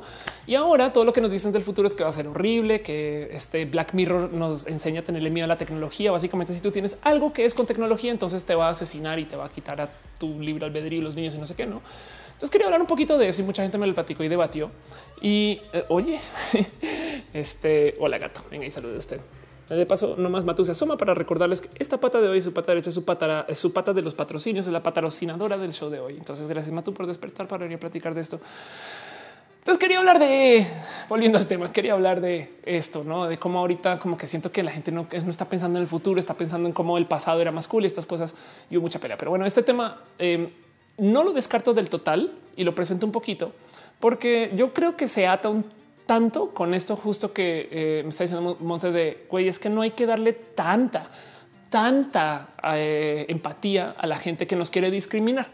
Y lo digo es porque en última, si algo aprendido yo en el último año es que soy una persona muy positivista. Yo tengo este como pensar default de que la gente es buena por de su corazón y, a veces está en situaciones o ha pasado por situaciones donde les es complejo responder a ese sentir. Me explico. La gente está velando por ellos mismos y a veces la neta, neta tienen intereses o a veces tienen problemas internos o a veces tienen experiencias y recuerdos. Capaz y muchas TERF, la neta, sufrieron un chingo bajo el yugo de vivir con vatos. Entonces no quieren nada que le recuerde a un vato, no ese tipo de cosas.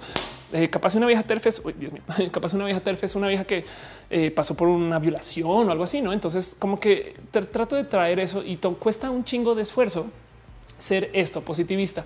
Está divertido porque justo fue lo que me dijeron acá en, esta plática, en esta discusión, eh, en este mega hilo. Eh, de repente ya me decían, oye, es que la neta, neta, tú estás lleno de, cosas buenas y, no todo el mundo está para eso, no? Entonces, pues entiendo eso un poquito, entiendo eso, eso un poquito. Eh, y pues eso fue lo que pasó. Perdón, Luigi Forestieri, ¿qué te pasa, Luigi Alberto? Deja un kit. Adiós, Luigi, vete a la chinga. Ay, te quiero, Luigi. ¿Qué es esto? Ya apague el show. Luigi, muchas gracias. Adiós, me voy. Listo, se acabó el show. ¿Qué es eso, Luigi Alberto? Te quiero mucho. ¿Para qué? ¿Quién es este tal Luigi Forestieri, el que tanto hablo? Em, ¿Esto qué? Lo, este Luigi es eh, qué, divertido. Busqué este salió Fernando Forestieri. No eh, nos vamos a ver esta semana de paso con Luigi, pero para que para que lo vean. Muchas, muchas, muchas, muchas gracias, Luigi. Esto este es un mega apoyo a lo que yo hago, pero pues aquí estás, no World Traveler, Citizen of the World. Eh, dices fatal en el video del, youtuber que las cosas que pasaron con este de Brian, el señor de Brian. Pero bueno, Luigi, muchas gracias. Muchas gracias, Luigi. Nos vamos a estar viendo porque este está en Dell. Luigi está en Dell y esto nomás para que vean es el movimiento de lo LGBT en Dell, el cual voy a estar eh, presentando esta semana. pues ahora, ahora este, se, le van a comprar este, muchos sobres de comida suave a Matú. Se le agradece, se le agradece, caballero, maestro, señor. Yo sé que es por el GIF de las pelucas, güey. Dice Marco Sáenz. Eh, yo lo comparo un grupo donde hubo un consenso que decidió así de buenas a primeras decirlo LGBT es un mal mental. Ahora se juntaron otros y dijeron, ay, sí, quiten esa cosa un poco. Eh. Mira, te digo algo. Es más, eh, fue, un comentario muy bonito. No sé si se han dado cuenta que he estado subiendo muchos videos en el canal de Diagnosis, que es el canal de lo LGBT, pero es que tengo muchos videos como atravesados que quería subir rápidamente antes de que sucediera eh, la marcha y subí, subí un video que cuenta la historia de eh, la marcha, perdón, no la marcha, la historia de la bandera LGBT, el arco iris. No me, divirtió mucho hacerlo. Ya lo había platicado acá, em, pero me saltó mucho que em, eh, en lo que qué cagado estaba vestida muy similar a como estoy vestido hoy, pero bueno, me saltó mucho que tantas cosas sucedían alrededor del de arco iris en general, no? Y, como eh, en, Cusco justo hay una, una comunidad que usa su bandera de arco iris y que esta esta cosa, no es la huipala. Entonces estaba hablando un poquito de este tema y en los comentarios, a ver si está por acá, sale esta historia de Jaime Varela que me voló los sesos. La he estado pensando mucho últimamente. Dice un cristiano una vez me contó que eso de por sí ya es como una estructura espectacular para iniciar un chiste. Pero dice un cristiano una vez me contó que la bandera gay era una burla hacia Dios. Y yo, ¿qué? Porque cuando Dios inundó la tierra y mandó a hacer el arca de Noé, que pasó a ser, pero bueno, hacer el arca de Noé y toda esta historia que ya conocemos, al final él crea un arco iris y dice que jamás va a volver a causar algo así para destruir a la humanidad. Entonces, los gays toman esa bandera como burla hacia Dios, como diciendo, hey, mira, tú, Dios, tonto, dijiste que jamás volverías a destruir la humanidad por más corruptos y pervertidos que seamos. Y ve como yo, con mi soberbia, me burlo de esas cosas. No. Ay, madre mía, madre mía. Pero bueno, esas cosas pasaron. Esta, entonces, bueno, quería platicar un poquito de eso. Eh, y así las cosas. Dai que está dejando sandías en el chat donde se pueden dejar piñas. Gracias. Habla Medina y Fer invita a las chelas. Yo creo que sí. Alex Tora dice: Me encanta tu cabello, tu nombre, tu forma de ser. Gracias. María se dice: Acaba esa vida. Ayer me sigue dando culo el señor de la bandera del Cusco. Sí, pasó algo más divertido y es que descubrí que había muchas banderas de arcoíris que no había tomado en cuenta. Por ejemplo, eh, literal, si hay una bandera hippie, una bandera hippie que existía como de los 20 o los 30 que usa el arcoíris. Pero bueno, dice Eva Chávez Cordeo: Eso es optimismo. Aprende a hablar. El positivismo es un posicionamiento filosófico Por eso es que me gusta hablar con ustedes, güey, porque me corrigen y me dicen este, que yo no sé hablar. Pero qué bueno que me entiendan, ¿no? Que de paso aprovecho también para levantar otro tema. Saben que no, no para nada. Vamos, vamos a hablar de lo que yo tenía que hablar. Vamos a hablar de lo que yo vine hoy, lo que puse aquí en la descripción, de lo que dije. Hay que hablar de esto. Y es que créanlo no, para los que no lo sabían, para los que no lo tenían presente, para los que no están al tanto de lo trans, créanlo no, hasta hoy, hoy, hasta hoy, yo era considerada por la organización, eh, por la OMS, este, por la Organización Mundial de la Salud, como una persona enferma de la cabeza. Ok, eso mm, eh, este, es algo que con lo que cual me ha tocado vivir mucho, porque evidentemente yo sé, yo sé que no estoy enferma de la cabeza, creo. Pero el cuento es que Em, aquí está la Organización Mundial de la Salud ha excluido la transexualidad como una enfermedad mental y ha incorporado el uso abusivo de los videojuegos como un desorden de comportamiento, lo cual me causa mucha risa porque lo que yo decía en mi tweet era, pues bueno, a partir de hoy ya no soy enferma mental por ser trans, pero como me gustan los videojuegos ahora añaden el catálogo la adicción y pues eh, supongo que no me salvo de nada. Y M aquí en mi camisa de fuerza otra vez. Soy enferma, soy enferma. Caso Tuca dice la disforia de género sale el DMS. Sí, justo. El cuento es que, eh, como a ver si, si aquí lo explico un poquito más a detalle, el cuento es que ya no es una enfermedad em, o no se considera un desorden mental. Eh, y justo tras 11 años de trabajo, la OMS decidió que la transexualidad, que es un desorden de la identidad de género, va a salir del apartado de enfermedades mentales. No quiere decir que sale del total, algo que llevan años reclamando las asociaciones LGBTI Em, se mantiene dentro de la clasificación para que cuando una persona busque ayuda médica la obtenga. Esto no saben cómo me gusta de leer porque que mucha gente se quejó. Es que el cuento es si hay gente que necesita ayuda con su transición y si ya no es ni siquiera eh, una complicación, eh, no tiene cómo argumentar que necesitan ese apoyo. No, Uriel Torres dice la mano con los videojuegos. Estoy totalmente de acuerdo. Rainbow David dice hace poco defendí la transexualidad de una mujer intersexual en el episodio de La Rosa de Guadalupe. Creo y un agresor dijo que lo más importante del sexo que los eh, sentimientos de las personas. Wow. Eh, dice Monserrat Morato, no se vuelve un contratiempo para la ayuda gratuita a la clínica Condesa. Exacto, claro que sí. El cuento es que de todos modos lo que dicen es que se mantiene, se mantiene este dentro de la clasificación, pero no es un desorden de la identidad de género. Esto me parece espectacular. Aún así, de todos modos, siguen hablando como el género como algo binario. De hecho, creo que a ver si lo, dejé por aquí. A ver dónde chingados lo puse. Pero eh, la gente de Trans, aquí está, de Transgarte, que es una organización colombiana que hace una cantidad de cosas muy buenas, eh, dice, eh, repasa ¿no? información importante sobre el anuncio de la OMS retirar la transexualidad del capítulo de enfermedades mentales. Entonces dice texto tomado el muro de Mauro Cabral, otro activista.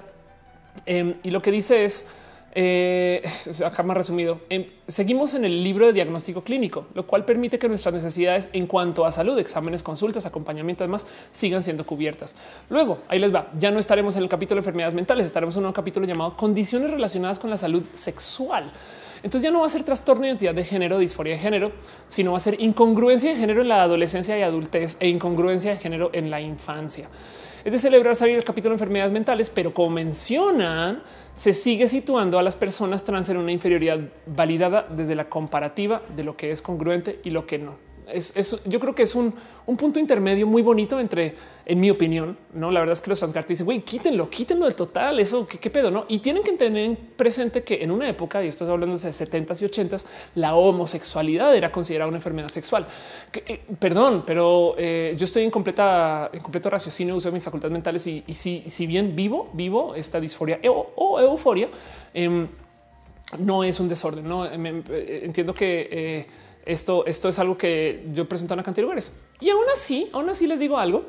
Lo importante aquí es que no sea una enfermedad. Es que el cuento es el siguiente. Ahí les va. Y esto es un, es un, es un eh, enunciado transhumanista, si lo quieren ver. Aquí está la salud, ¿no? Entonces, imagínense una gráfica de salud que va de una mano a la otra. ¿no? Si yo por algún motivo me enfermo aquí, no, entonces esto es un perdón. Aquí no está aquí arranco. No, este si, yo aquí está. Si yo me enfermo, entonces mi, calidad de vida baja. Ok. Eh, y entonces la medicina existe para si quieren tomar pastillas y volver a subir acá. ¿no? Y, y, el tema es que todas las enfermedades se consideran para que cuando nuestra calidad de vida baje, pues podamos pues sí, tomo, me tomo mi antidepresivo y vuelvo a la normalidad. Pero entonces hay gente que dice, güey, ¿y qué pasa si yo estoy acá y me tomo una fila de cocaína? Y entonces ahora de repente consumo estoy acá arriba, ¿no? Eh, ¿Esto qué? Pues esto eh, es súper moralino y castigado. Acá se dice, güey, tú no puedes mejorar el diseño de Dios y no puedes, no sé qué lo. Y ahí es donde entramos en problemas con esa definición de la enfermedad.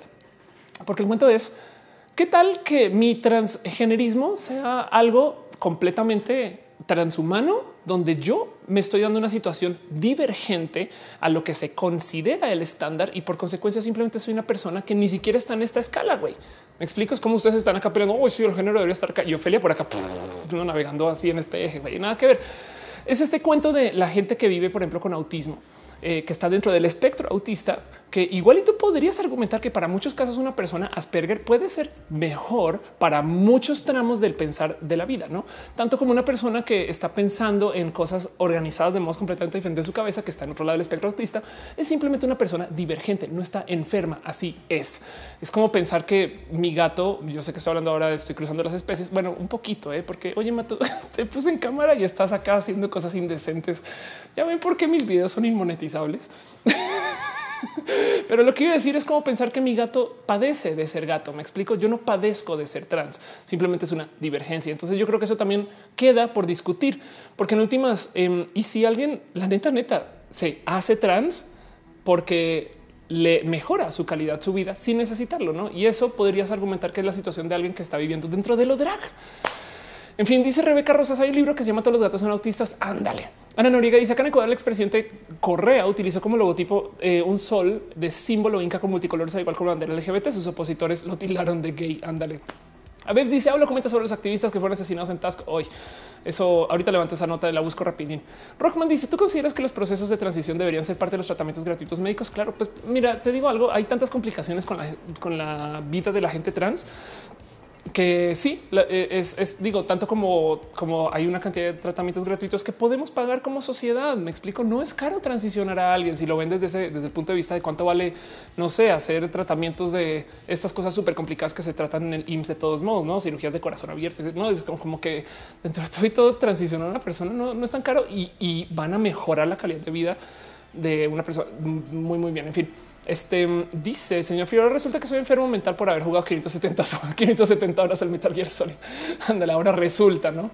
Exacto. Eh, Uriel Torres dice la serie Animal toca fibras muy sensibles de lo que llamaría una especie de transhumanismo. Sí, el, cuento es si ahorita se están, si ahorita la gente, pobres conservadores, si ahorita se están escandalizando porque alguien modifica su look de tal modo que ahora lo leen de otro género, sea drag o trans. Em, o sea, sea travesti, transgénero, transexual. La neta de lo que viene en el futuro es prepárense, chavales. O sea, mí unas cosas que dicen no mames, güey.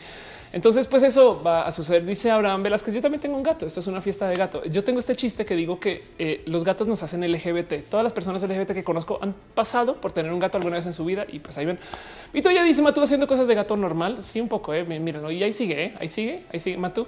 Oye, Matú, Matú estás en cámara, estás en vivo, estás muy limpio. ¿eh? Eso sí, te voy a decir desde ya, estás este, espectacularmente limpio.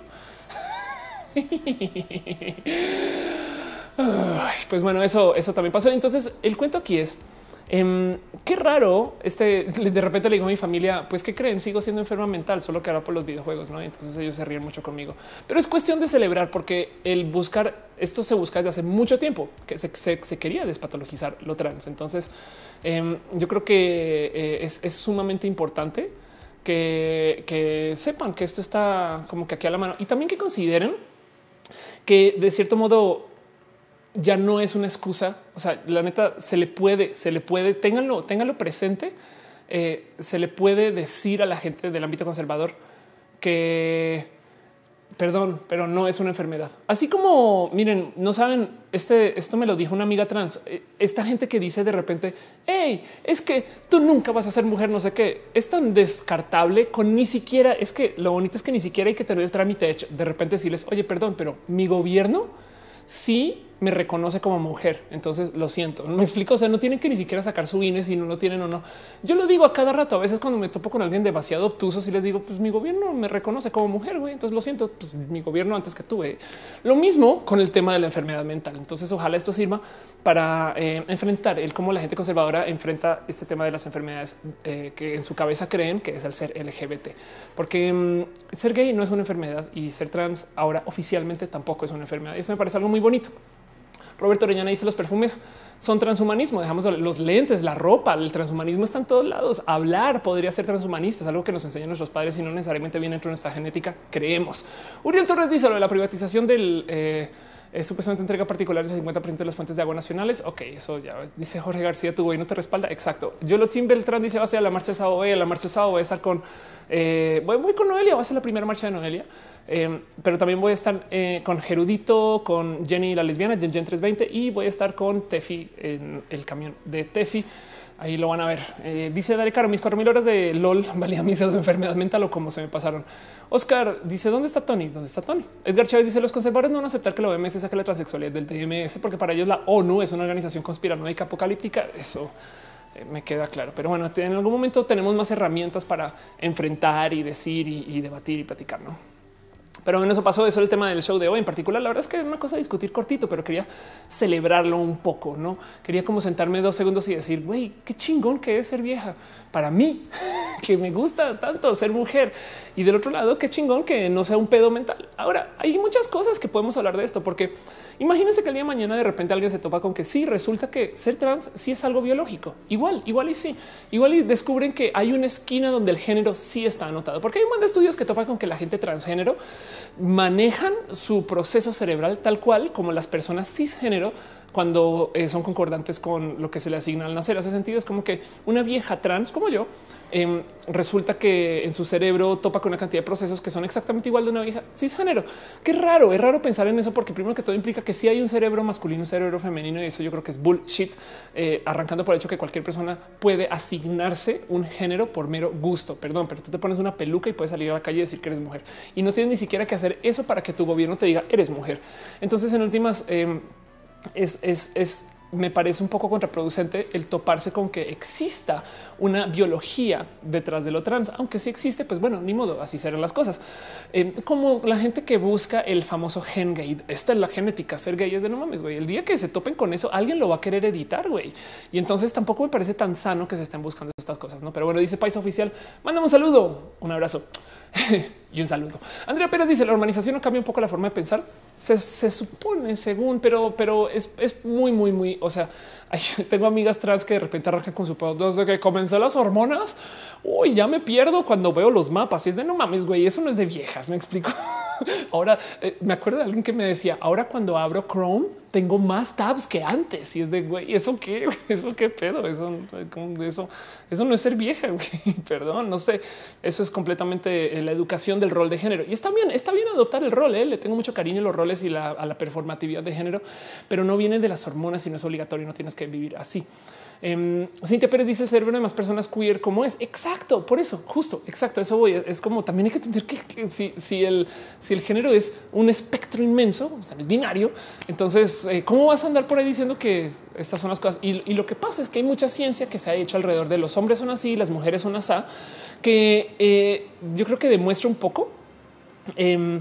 Que ya estamos poniendo en la ciencia cosas que queremos observar, no? Porque es, perdón, señor investigador, hombres según qué, mujeres según qué, porque bien pudiste haber puesto ahí en tu estudio a una cantidad de hombres trans y no te diste cuenta, ni hablar de mujeres trans también que sean muy pasables, lo que sea que no, y tampoco te diste cuenta. Y muchas veces cuando haces en estos estudios, si alguien no encaja del patrón A y patrón B, literal, muchas veces agarran una cantidad de puntos y dicen outlier. O sea, este güey no eh, le ayuda a la narrativa de mi historia y como somos minoría, entonces, pues sí, nos pueden descartar y resulta que ahora una cantidad de la ciencia y las investigaciones que se han hecho de los hombres son y las mujeres son eh, invisibilizan que hay una cantidad de gente que es hombre y mujer al tiempo o que no es ni hombre ni mujer. No, pero bueno, en fin, dice ahí que el hecho que quiero contar una historia muy bonita, algo que pasó hoy. Mi profesora de artes plásticas, que ahora su materia se llama 40 minutos de cultura general, se quedó charlando. Sigue contando eso. Rebeca Rosas dice: Somos puros outliers. Uriel Torres dice: Shibon dijo en una conferencia que casi casi asegura que nunca encontrará una diferencia biológica que explique las variantes de la diversidad sexual de género. También le creo arriba la biología. Exacto. Dice Fernanda García, me encantaría un video de hombres trans. Yo sé, debo, debo un video de hombres trans desde hace mucho tiempo, pero bueno, hay que hablar de eso. Em, Saben que me gustaría volver a grabar cosas con Tefi que trae este tema como gender queer. Bueno, eso es otro caso. Liz Jordan dice los conservadores no existen, son los papás. La ironía es que los papás suelen ser los conservadores. Ándale. Monserrat Morato dice: se intentó en algún momento editar el gen de la sordera y los padres no lo permitieron. Si existe el gen gay, ya no habría reducción al absurdo binario. Em, hace nada vi un documental en Netflix de alguien que hablaba acerca justo. Ah, era en Vox, un documental este, eh, de de Vox Explained. Pues lo voy a buscar rápido. Em, donde aquí está este una serie que se llama Vox Explained, que básicamente es la explicatriz bien hecho.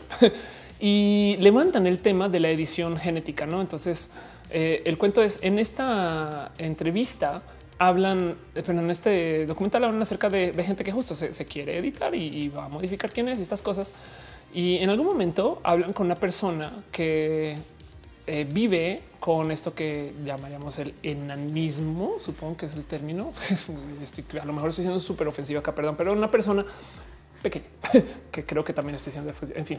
Y el caso es que sale ella a decir, güey, es que em, yo no, yo no me considero una persona defectuosa, pero la gente me ve así. Entonces, si alguien tuviera la capacidad de editar, me borraría.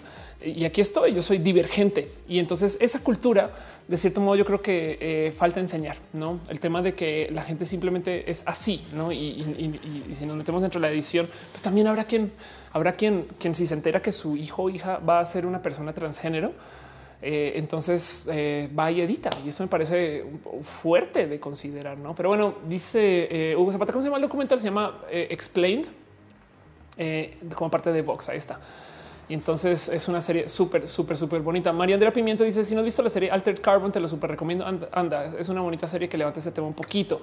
Link Scrut dice: Aún no encuentro con quiénes ir a la marcha, pero es que a las tres entro a trabajar en Starbucks de Parque Alameda, que me lleva a la chamba. Ven, así sea. Allá te lo juro que tómate unas selfies de que fuiste y, y has ruido en redes y huyes. Pero bueno, entonces, este, pues eso es, es volviendo a la noticia, el cuento de la OMS eh, me parece espectacular lo que, lo que se propone acá. Me parece que eh, em, esto no necesariamente nos va a cambiar la vida de la noche a la mañana, pero sí vale la pena considerar que em, es muy bonito que estos, eh, o sea, que esto se esté tomando en cuenta. Ok, es, vean esto, güey. que, se codifique. Si hay que codificar las enfermedades, hay comentarios. Hoy, Dios mío, vamos a ver qué ver comentarios. Hoy deben dejar cosas. Espero que cosas horribles. Em, dice Alberto PCN, yo tenía entendido precisamente porque no existe concordancia entre cerebro y atributos anatómicos, es porque se considera una enfermedad, por lo que se operaban. Esto utilizar lenguaje políticamente correcto les perjudica a los trans. Y pues ahí ves, no? Pues el caso es eh, solo, solo sepan que esto es un gran esfuerzo para sacar lo trans de una potencial enfermedad. Y yo creo que eso también es testigo de cómo nosotros vamos adoptando y aceptando estas realidades de cómo estamos viviendo ese sentido. Dice Jenny Ramírez se fracasó como activista. Pensé que ya no estaba clasificado como enfermedad. Este ya no está clasificado como enfermedad. Esto, ese es el punto. Esmeralda García dice: Quiero que sepas que te admiro mucho. Gracias a ti salí el closet. Me fue un poco mal. Ahí tenía que decir. Bueno, ahorita nos cuentas un poquito más de eso. Edvan, eh, te dice: Es bonito ser divergente. Sí, es bonito ser divergente. Y dice Dai que lee lo que compartí. Estabas contando una historia, no Dai que. Ah, ok, ok. Vamos. Entonces la historia de, vamos, vamos a leer la historia de Dai que dos segundos, em, donde decía. Em, que una profesora se sentó a platicar y dice eh, que platicó después de clase tenía una posición sumamente LGBT o fóbica, cosa que poco a poco cambió. Cuando una amiga se sumó, le empezamos a contar cómo no elegimos celos y no aceptamos el vivirlo. Como nunca nos sentamos a pensar, hey, quiero ser gay, sino que tuvimos que enfrentar al mundo, en especial a quienes amábamos para poder amarnos a nosotros. Y poco a poco pasó del asco a la empatía y hasta llegó a decir cómo logran vivir así. Yo pues quiero que eso cambie. Y te digo algo, eh, hay que nomás para añadir a tu historia. Eh, eh, me ha pasado mucho. Hay una cantidad, mucha gente aprende. Eso es, eso es lo importante. ¿Por qué estamos a ver? Yo tengo 36 años y por qué chingados estoy hoy, 18 de junio del 2018, perdón, sí, 18 de junio del 2018, platicando con ustedes acerca de esto. Es porque esto nos enseña en la pinche escuela, güey. Entonces, como nos enseñó en la escuela, como no lo tuvimos creciendo, ahora tenemos que negociarlo entre nosotros. Ahora, para ser un poquito honesta, la verdad es que en la escuela no había tanta gente que está buscando transición. Ahora de repente sé que esto es tema y esto existe y, por consecuencia tenemos que educarnos entre nosotros. Entonces yo sí le tengo fe a muchas personas que ahorita son hater, pero es porque no, no han estado expuestos y expuestas. Entonces por eso, por eso es que yo siempre insisto que lo mejor que pueden hacer es vivir abiertamente LGBT. Me explico. Eh, si ustedes viven no más diciendo que son gay, la gente va a entender con el tiempo, porque eh, el mero proceso de es que no lo puedo evitar yo creo que va a ser que lo enfrenten, no? Y es, y es como hay, hay, cosas, les, les súper prometo que hay cosas dentro de la diversidad que no les van a gustar a ustedes, porque un día su onda ya no va a ser la onda y lo que va a ser la onda no les va a gustar y les va a pasar a ustedes. Entonces, pues bueno, eso dice eh. Qué raro que encuentre un video en vivo que aquí estoy todos los lunes. Maya Fey dice deberían poner una clase en la escuela llamada sexualidad y género. De hecho, es que ya la hay, solo que no levantan el tema trans porque están enseñando cosas muy moralinas, muy viejas. Sara de Noche dice ahora que no soy enfermo, podré reconciliarme con mi familia. Pues ojalá por lo menos úsalo tu favor. Uriel Torres dice a veces el peor enemigo de la gente LGBT son las personas de closet. Es, es mira, si algo me cuesta, me cuesta, no? Si algo aprendí de la diversidad es que hay que permitir cosas que no nos gusten. Entonces hay gente que está en el closet porque les toca, pero me choca mucho cuando están en el closet con esta actitud de es que está bien para que tú digas que tú eres gay, no para mí. Y en ese caso, pues sí me paro muy en contra de decir, güey, por lo menos díganlo, no es lo único que les pido, pero pues eso puede pasar. En fin, Hamstercha dice que un doctor un día va a decir, le diagnostiqué diversidad a su hijo. El señor, no. Señor Fío dice, yo antes era hater de lo LGBT y ahora sigo cosplayers transgénero a huevo. Qué chingón. Qué bonito es que son la gente que hace cosplay. Qué horrible que es la palabra trapito, pero bueno, eso es otro tema que levantamos otro día. Don Güero Labs dice: Hola, of course, como todo, todo va bonito. Ahí que dicen: Mi cole existe, pero se resume a eh, los the birds and the bees, no? Entonces, pues ya si penetra vagina, persona con vagina, no opinar de política, unga, unga. Gracias. Dice entonces el abuelo Simpson tenía razón con lo de la onda, tenía toda la razón y la va a volver a tener. Dice Satan Chávez, en el closet obligado por mi madre. Exacto, ese tipo de cosas. No, Alexandro Ramírez dice: Yo quiero ser como tú. Ay, pues eh, todo lo que tienes que hacer es eh, andar de güera y ya estás, ya estás y ya estás. Entonces, de nuevo, justo em, hay gente que le toca estar en el closet, hay gente que está no en el closet, sino que están en la negación total. Entonces, hay que, hay que saber elegir nuestras batallas. Y el problema ahí justo es eso que eh, hasta dónde estamos dispuestos a tolerar. Ese es un tema, es un tema en particular que quería platicar con ustedes. No eso es como eso, eso pasó. Bueno, hablando de eso, eh, otra de esas cosas que quisiera platicar, justo me lo pidió eh, Ariel, me lo pidió Ariel Rosas, me lo puso en Twitter, me dice, oye, puedes tocar este tema en roja. Y es que Florencia Belén Barragán de repente dice, quería consultar si sabían de la existencia del lenguaje de género que usan los jóvenes en Argentina, que piensan del uso de la E, ¿no? que ponen todes para analizar su inclusión en el lenguaje. Y entonces la RAE responde el uso de la letra E como supuesta marca de género es ajeno al sistema morfológico del español. Además de ser innecesario, pues el masculino gramatical funciona como término inclusivo en referencia a colectivos mixtos o en contextos genéricos o inespecíficos. Y entonces Ariel dice, ¿qué pedo con esto, güey? Por lo cual yo solamente tengo que decir esto. Qué bueno que la RAE no multa a nadie, porque he llegado a pensar que este cuento, esta leyenda, voy a ser muy ponca aquí por dos segundos, pero esta leyenda de que la RAE nos dice cómo hablar es completamente falsa, comenzando por el hecho que la RAE solo tiene una regla con los emoji y es que puedes usar el emoji si cierras la frase anterior. Entonces cierras una frase, luego pones el emoji. Este y de resto, comunicarte con emojis ya no le pertenece a la RAE. Y ahí va todo el mundo a decir hamburguesita, pistola, eh, cabecita pensando, no es que, me disparas unas pistas, unas hamburguesas. Em, me abrazas unas hamburguesas. Entonces, eh, la neta, neta, la gente que usa eh, emojis en últimas está violando el español todo el día y nadie se queja por eso. Eh, es como este cuento de hoy, sí, el lenguaje se, cambia, modifica, no sé qué, pero cuando de repente alguien sale a decir, oigan, deberíamos de incluir al uso de lo femenino dentro del lenguaje, la gente, ah, no, no, no, no, no, no, no, no.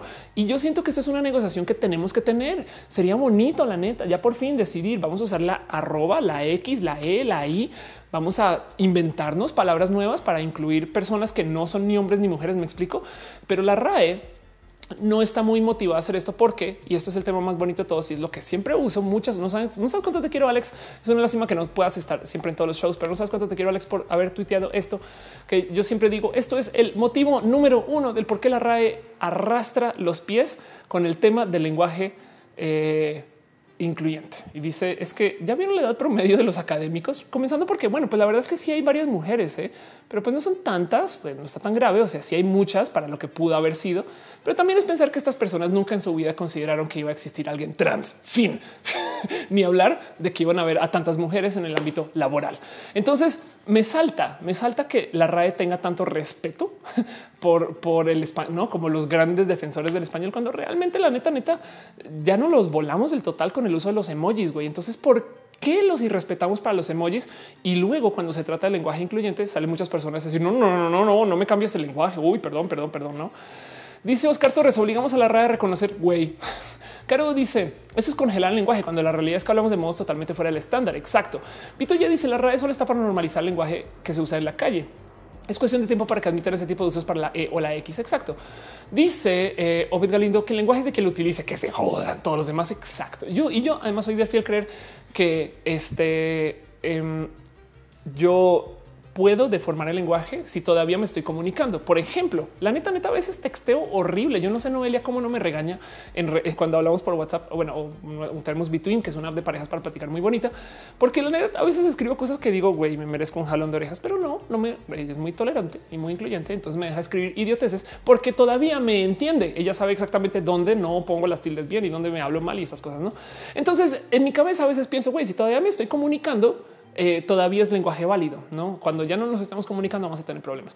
Y en eso em, me salta mucho que eh, el lenguaje tenga que ser así formal, no es, que tenga que ser de este modo único, porque además hoy en día la gente ni siquiera es que está hablando en el español. Hoy en día tenemos sistemas multimodales de comunicación donde de repente acabamos una frase en pocho inglés que luego vuelve al francés y entonces ahora estamos hablando portuñol y es de no mames, güey. Entonces em, me divierte mucho este tema de, lo que la RAE dice, lo que la RAE hace, lo que la RAE pone. Y, pues Ariel me dijo, oye, levanta este tema, porfa. Y yo, va ah, chingón. Pero te digo desde ya que el verdadero tema con la RAE es que ellos no van a incluir estas cosas porque no les beneficia, porque en últimas ni siquiera se les ha cruzado por enfrente una persona LGBT, creo yo, parecería, parecería. Dice Fran, ¿qué dices? No, no, ¿qué dijiste, güey? Que es que eso es cirílico. Es que no cargo bien. Bueno, este dice Obed Galindo se hace global. Exacto. Sara de noche dice lenguaje de quien no trabaja. Exacto. Ruth García dice estudio lingüística te puede decir que la lengua está en función del habla y de lo que se usa. La lengua es del hablante o comunicante, no de ninguna academia. Exacto. El punto es que la gente se cuelga de la RAE para defender misoginias y homofobias. Y, ya, fin, San se acabó. Em, y la RAE los defiende también. Entonces eso es lo único que me da rabia de todo eso. Rainbow David dice soy el policía ortográfico en mis grupos de WhatsApp y memes de Facebook. Exacto. Este y veo que usas, usas los emojis después de la frase. Entonces claramente eres el policía. Rockman dice si no pueden si no puedo entenderme con un chicano es que nuestro español no funciona. Algo va a pasar con los idiomas en general, em, porque en últimas, la neta, neta, sí estamos cambiando drásticamente el cómo nos comunicamos gracias al celular. Piensen ustedes, miren, Piensen ustedes que la existencia del autocorrector implica que ya ni siquiera, ni siquiera tenemos que escribir bien dentro del teléfono. El teléfono lo va a convertir a potencial buen lenguaje y no se va a comunicar con otra persona así, pero en tu cabeza tú estás escribiendo totalmente mal. Hace sentido. Tenemos un interlocutor que también puede estar cambiando el mensaje. De paso, yo siempre he pensado que esto es lo que pasó con Stephen Hawking este, cuando salió eh, Hawking eh, text to speech. Ok. Stephen Hawking, para los que ubican, em, pues básicamente eh, ese físico que desafortunadamente ya no está con nosotros, que se comunicaba por medio del uso de una computadora. ¿no? Y el cuento es que él usaba este software que muchos puede que conozcan de, para comunicarse con nosotros. ¿no? Entonces él básicamente tecleaba desde lo que pudiera mover. Si mal no recuerdo, al puro final estaba usando su lengua para mover el cursor. Y entonces trataba de llenar frases completas con eso. ¿Cómo lo hacía? Creo que aquí está, véanlo. Em, él literal tenía un software que le aventaba letras en el abecedario A, y él decía parar. Luego la otra letra, ta, ta, ta, parar. Luego ta, ta, ta, ta, parar hasta que eventualmente completaba una palabra. Eso puede tomar mucho pinche tiempo para poder escribir algo y aún así el güey logró salir con libros, tesis, estudios, clases, no una cantidad de cosas.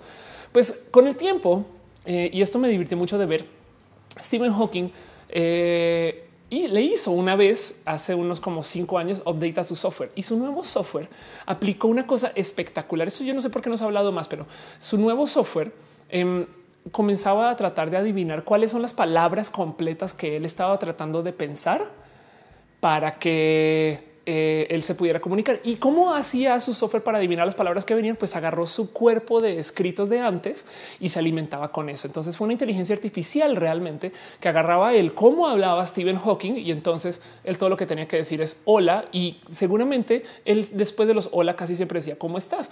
Entonces ya le decía cómo y luego el próximo estás. Y con eso casi casi que con un pasar en chinga loca, em, él, de repente eh, ya podía escribirlo la cómo estás con tan, tan, tan tres taps. No, esto eh, suena espectacular si lo ven así, hasta que Hawking un día se comenzó a y no es broma. Yo, yo vi dos entrevistas en particular donde decía es que a veces no sé si estoy hablando yo o el robot, porque bien el robot les puede estar haciendo sugerencias relacionadas con cosas que él a lo mejor no estaba pensando exactamente, pero le está sugiriendo, oye, deberías de decir estas cosas, no? Y entonces ahí, ahí fue que Hawking comenzó a decir es que yo no sé si las, las caray. ¿Puedo repetir eso? Perdón. Ahí es que Hawking comenzó a decir, yo no sé si las inteligencias artificiales deberían de ser algo que consideramos como un positivo neto para la humanidad. Esto eh, dice Mago Suárez como el autocorrector de WhatsApp. Exacto. Hay que considerar que em, este justo si, si tu celular fuera bueno, bueno, el, cuando usas el autocomplete, podrías escribir cosas muy hechas y entonces te queda la duda de con quién estoy hablando con el celular o con la persona. Y eso es súper importante porque entonces la persona puede ni siquiera estar pensando. Estamos dialogando entre inteligencias artificiales y ahí la pregunta es cuál es el idioma correcto, güey, el de la persona que le está diciendo a la computadora o la computadora que está haciendo interlocutor, porque además la computadora está haciendo una labor más. Agarra todo ese texto y lo transforma en binario, que el binario resultó ser el real lenguaje global, el, lenguaje binario y los protocolos de comunicación binarios, pues básicamente son lo que usan las computadoras para hablar entre ellas. Por eso podemos hablar nosotros en español con la computadora. Ella luego lo envía a alguien que del otro lado puede estar leyendo en chino mandarín y entonces esa persona en chino mandarín lo lee como la computadora lo que hizo interpretar. Si bien como hay tres interlocutores intermediarios que no son humanos que pueden estar deformando el mensaje, bueno, entonces eso solito ya cambia el lenguaje. Y una de las cosas que eh, dice el Kane en el chat en Twitch es eh, de estas cosas que yo levanté que dije en el video de, las transgéneras es si el idioma no se modificara, seguiríamos hablando en latín. Entonces ahora ustedes consideren que de aquí a 10 años, o, sea, esto no es en esto, esto no es en 50, no es el ultra futuro. De aquí a 10 años, el lenguaje la verdad es que no tiene por qué ser de ninguna nacionalidad. Me explico. Capaz si tú literal hablas en lo que las 10 palabras que te sepas y conozcas y domines y sobre eso puedas hablar en francés, alemán, italiano, porque el software intermediario va a tratar de, de interpretar lo que tú querías decir y sobre eso comunicar. Y eso tiene una consecuencia horrible. Y es que si nosotros mentalmente no tenemos palabras para describir las cosas, tenemos menos capacidad de imaginación, comunicación y formar y, de cómo formar este, ideas y, y tener como parámetros de la existencia de la realidad. Las cosas que no tienen nombre no existen en nuestra cabeza. Eso es más que solo filosofía. Entonces, también por eso es sumamente importante ser hiper específicos con lo que descriptivo y sumamente importante tener etiquetas para cualquier cosa, porque la neta, neta, yo sí quiero tener 10 mil millones de etiquetas. Yo no quiero que de repente la gente ande por ahí diciendo no es que tú eres humana y no, eres no. Pero entonces el cuento es el cuento es que nuestro lenguaje está cambiando de modos salvajes y la gente está atrapada en el hoy. Es que la RAE dice, la RAE dice que así no es como se debe comunicar, pero cuando ves y, y, ves, ves la gente que este, em, está hablando, es, más, le voy a dar un par de veces, ves, la gente que está hablando este, por o, de la RAE eh, y, te cae el 20 que esto yo lo sé porque yo observo mucho el por dónde va la tecnología, pero ustedes creen que alguien acá se ha sentado a pensar en eso, pues capaz y algunos, capaz y algunos, pero su sentir es el lenguaje escrito, la palabra impresa, el libro, las cosas que eran, yo creo que dominantes en los noventas todavía, no como que yo no los veo a ellos sentados eh, eh, dándole como un poquito de cabeza al tema de ay, sí, es que ¿cómo, qué va a ser del español cuando ya la gente ni siquiera está hablando en español para comunicarse en español y el cómo lo aprende un robot. Hace sentido, hace sentido. Entonces, eso eso va a ser tema y la RAE no es, no es quienes va a, organizar ese tipo de problemas de lingüística que van a venir y de nuevo en cinco, en cinco, máximo en 10 años. Ok.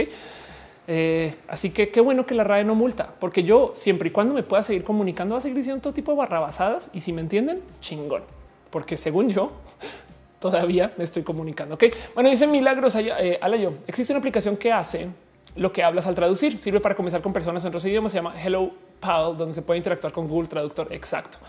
Dice Maya Fey, por algo no hay palabras que ya casi no utilizamos como la U con diéresis o la AE y es muy probable que desaparezcan o es muy probable que aparezcan dentro de las inteligencias artificiales, pero dentro de nuestro pedírselo no, me explico que el autocorrect la ponga porque debería de ir, pero la gente no le está pensando. Hace sentido. Este dice que si la RAE multara, yo mantendría la RAE a la RAE. Ruth García dice en todos los ámbitos del conocimiento de la vida, las nuevas generaciones son las que apenas abrieron la mente a la diversidad sexual. Yo creo que es pronto. Desafortunadamente, pues sí, exacto. Yo la verdad es que yo no estoy peleada tan con la RAE, sino con la gente que usa la RAE para justificar su misoginia. No, eso, eso para volver al, tema de lo que decía. Eh, este aquí está, perdón, les, busco el tweet de lo que decía Ariel. Aquí está, perdón. Eh, para, para no más volver, porque, porque me dice, puedes tocar este tema en, roja y, pues lo que yo digo es, em, claro que RAE va a decir esto porque pues es este tipo de personas, pero, pero, pero me choca más que es como quien dice no estoy tan peleada con la Biblia, sino con que la gente use la Biblia para justificar que son personas horribles. No, pero bueno, Aaron Márquez dice que me perdió Felia eh, de muy poquito. Hugo Rivera dice yo sigo escribiendo pingüino. Anda, ya, ya no se escribe con Hugo, con no. Ándale.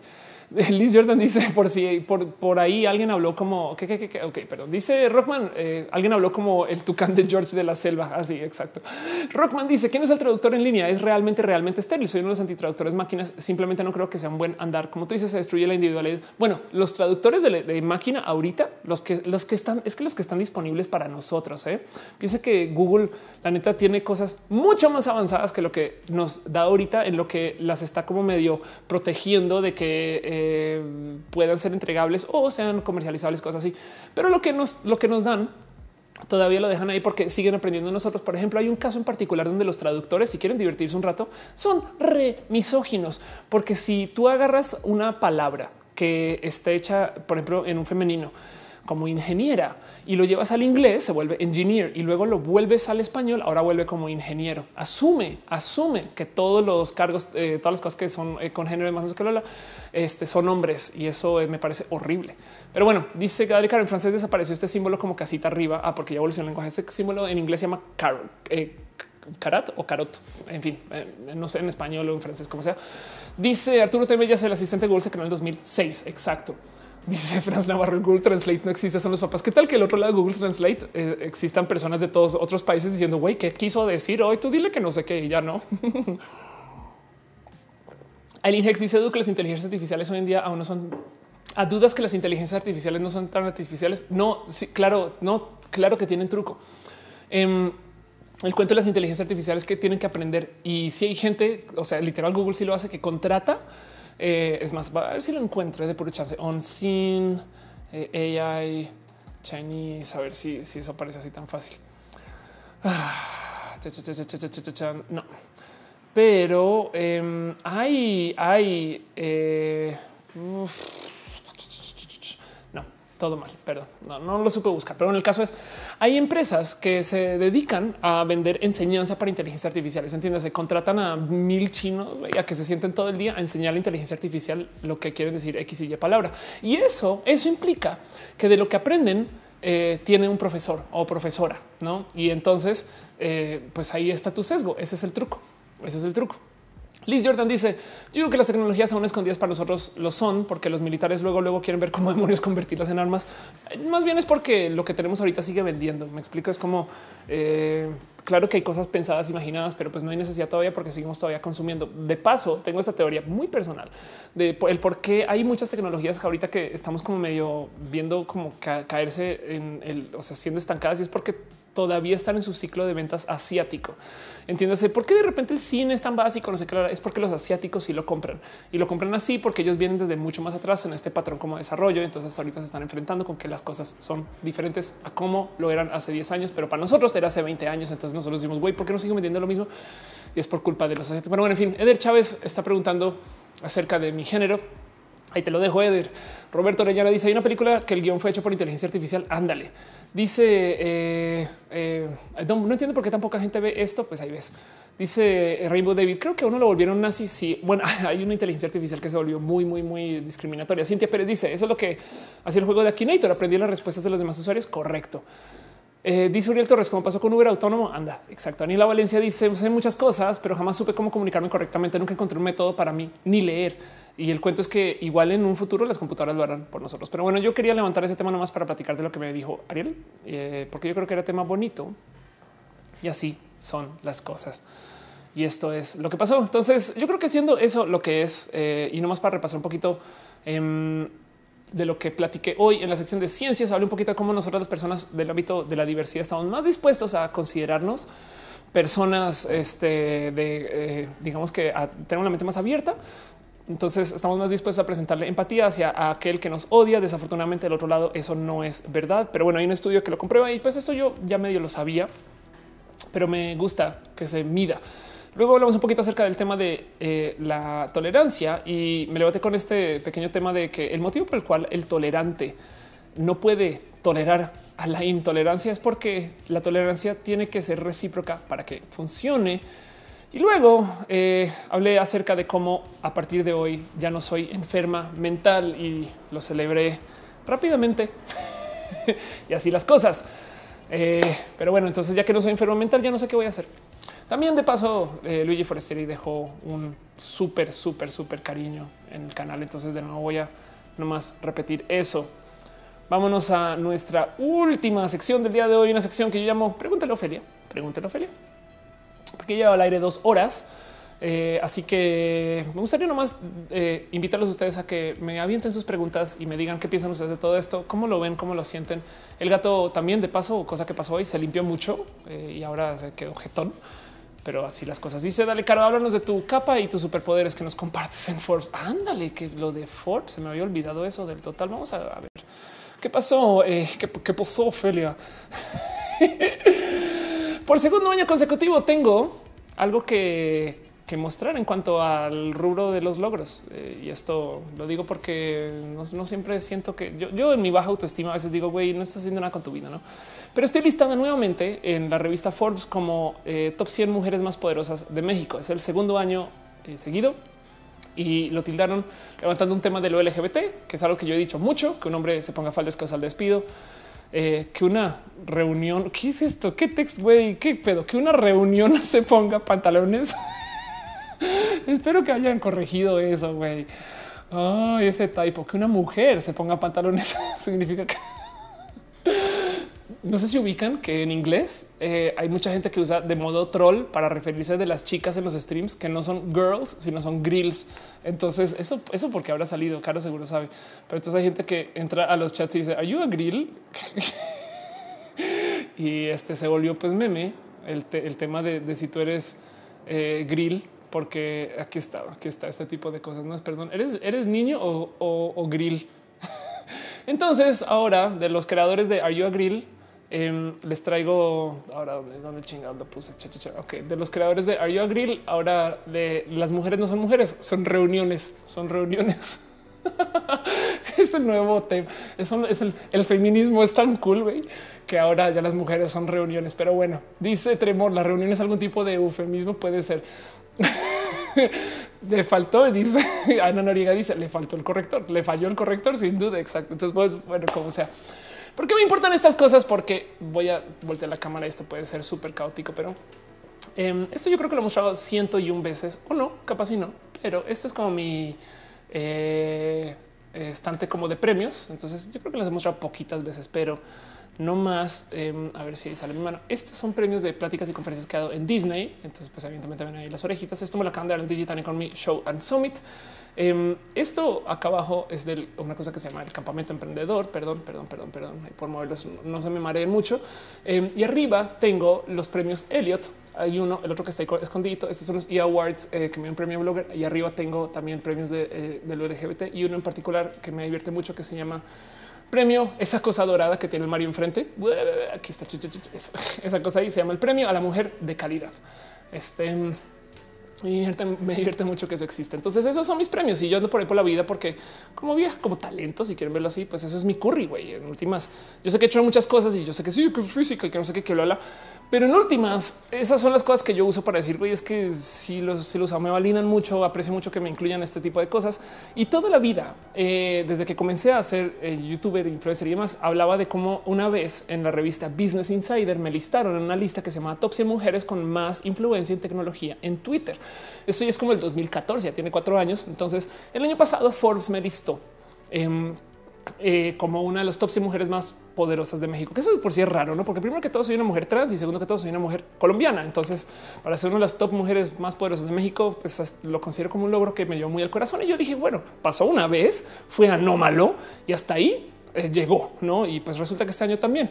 Este año soy la defensora de las reuniones, entonces eso pasó, ¿no? Dice, dice a que seguramente el becario no se dio cuenta del error en copia. Exacto. Monserrat Morato dice becario en llamas. Ándale. Dice Scarlett Cat. La culpa de la reunión la tiene el autocorrector, la máquina de los conservadores. exacto, exacto, exacto. Em, dice Liz Jordan, cuando hablaste tu curry me dio hambre. Ve, por curry este picante.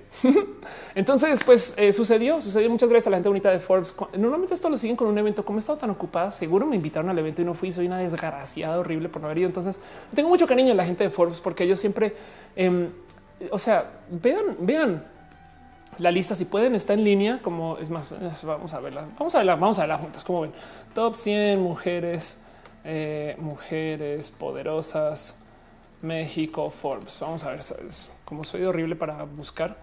Aquí está. Uy, aquí está. Salió hace 15 horas esta lista. Eh, también lo consiguen en, su revista. Y vean nomás eh, la imagen de este, la, imagen de, que esté portada. Abrí imagen en la pestaña nueva. Vamos a ver si podemos ver en grande quiénes son estas personas esto que tenemos aquí es nada más y nada menos que vamos a ver si identificamos. Voy no identifico a nadie, pero bueno, aquí a la derecha, ahí, vean, ahí está. Esto es Victoria Volkova. Qué cool, güey. Estos son las pláticas Polinesia. Em, no, es que está súper pixeleado, güey. Las otras las, conozco porque las conozco, güey.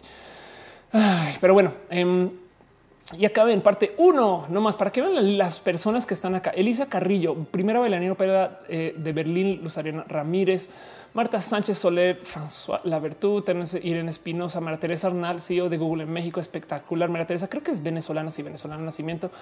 Em, Berta González, Alicia Barcenas, Blanca Treviño, fundadora de Softec, ahí la ven. Eh, son estas chicas que son mujeres que son de no mames. Está Isa González, eh, Carla Morrison, cantante. Aquí estás. Entonces pueden ver que está es bien pinche diversa la lista. güey. Es bien, bien diversa. Lourdes Melgar, Research Affiliate del MIT. Este y aquí ves. Ok, eh, Daniela Michel, fundadora y directora de FIC Morelia, em, Marie Claire Acosta, presidente del comité de participación, Gina Díaz Barroso, empresaria. María González, CEO de Nissan México, y puedo seguir con esta lista. Entonces son 100 nombres de no mames. ¿Dónde estará Vico? Em, son 100 nombres de no mames de lo bonito eh, de esta gente que la neta, neta podría decir así de plano, güey, que sí son, sí son un poquito más meritorias que yo. La neta, yo soy comunicadora, me explico. Entonces, en últimas lo considero como un plus que me pongan esa lista y digo qué cool, qué chingón. Gracias a la gente de Forbes. Em, yo creo que mis logros, digo, muestro, les muestro mis logros de allá justo porque eh, es mi curry en que, en que cuando haces cosas tan raras como yo, pues Eso es lo que te valida, ¿no? ¿Qué has hecho? Pues güey, soy comente, come y central. Me explico. Es como no, uno puede andar por la vida diciendo que soy física economista cuando quiero conseguir que me contraten para hacer un show de stand up. Em, entonces lo aprecio mucho, pero no le quito que eh, yo creo que tiene más valor la lista. Yo creo que tiene más valor ver quién es la gente que Forbes considera son estas viejas chingonas, porque van a encontrar una cantidad de proyectos espectaculares que ni siquiera sabían que existían y ahí vale la pena platicar y ver. Como yo soy mediática, hago trampa. Me explico. Yo puedo, yo puedo subirme a un escenario y decir, oh, yo soy una vieja súper importante, lo chingada, no sé qué lo Pero cuando, cuando tú estás haciendo no sé, investigación en genética, pues la neta sí, sí hay que tener presente que Güey, eso sí es chamba, güey, y ruda, y tomó mucho llegar ahí. Entonces esas viejas yo creo que se merecen mucha más luz que yo, pero pues ahí estoy en la lista. Entonces así las cosas. Dice Rukai Chicano, ya le revisé la lista y una niña de como 11 años. Qué raro. Eh, dice Mushroom King MX, poderosamente mexicana. La pose de Mario, Mario. Maya Fe dice todóloga. Listo, resumido. Katy Marco dice: ¿Es conveniente estudiar gastronomía? Gente, yo creo que sí.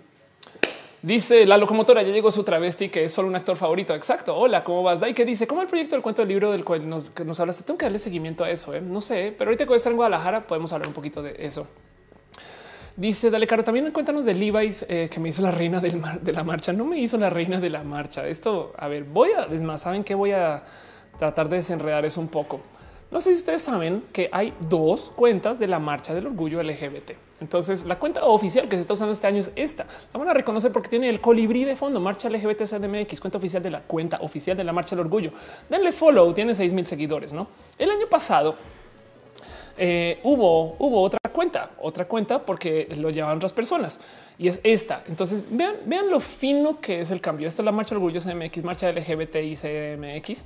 Este y esta es marcha LGBT CDMX. Ay, no manches, qué triste. Una literal. No tengo ningún problema con, borrarla ahí. Qué cruel, qué cruel que suena eso. Em, están ahorita hablando mucho acerca de esto, eh, el asesinato de Rubén Estrada, Roberto Vega, Uriel López, que me parece algo este, horrible que sucedió en Tasco Guerrero. Es una lástima. Em, pero más bien dense chance de investigarse un poquito por su cuenta, pero es un, es algo que va a llevar hasta la marcha porque la gente está muy indignada con que estos tres activistas, esto fue lo que pasó, el asesinato de tres hombres homosexuales activistas en Tasco eh, y se quejó de no veo activistas de Internet convocando una marcha.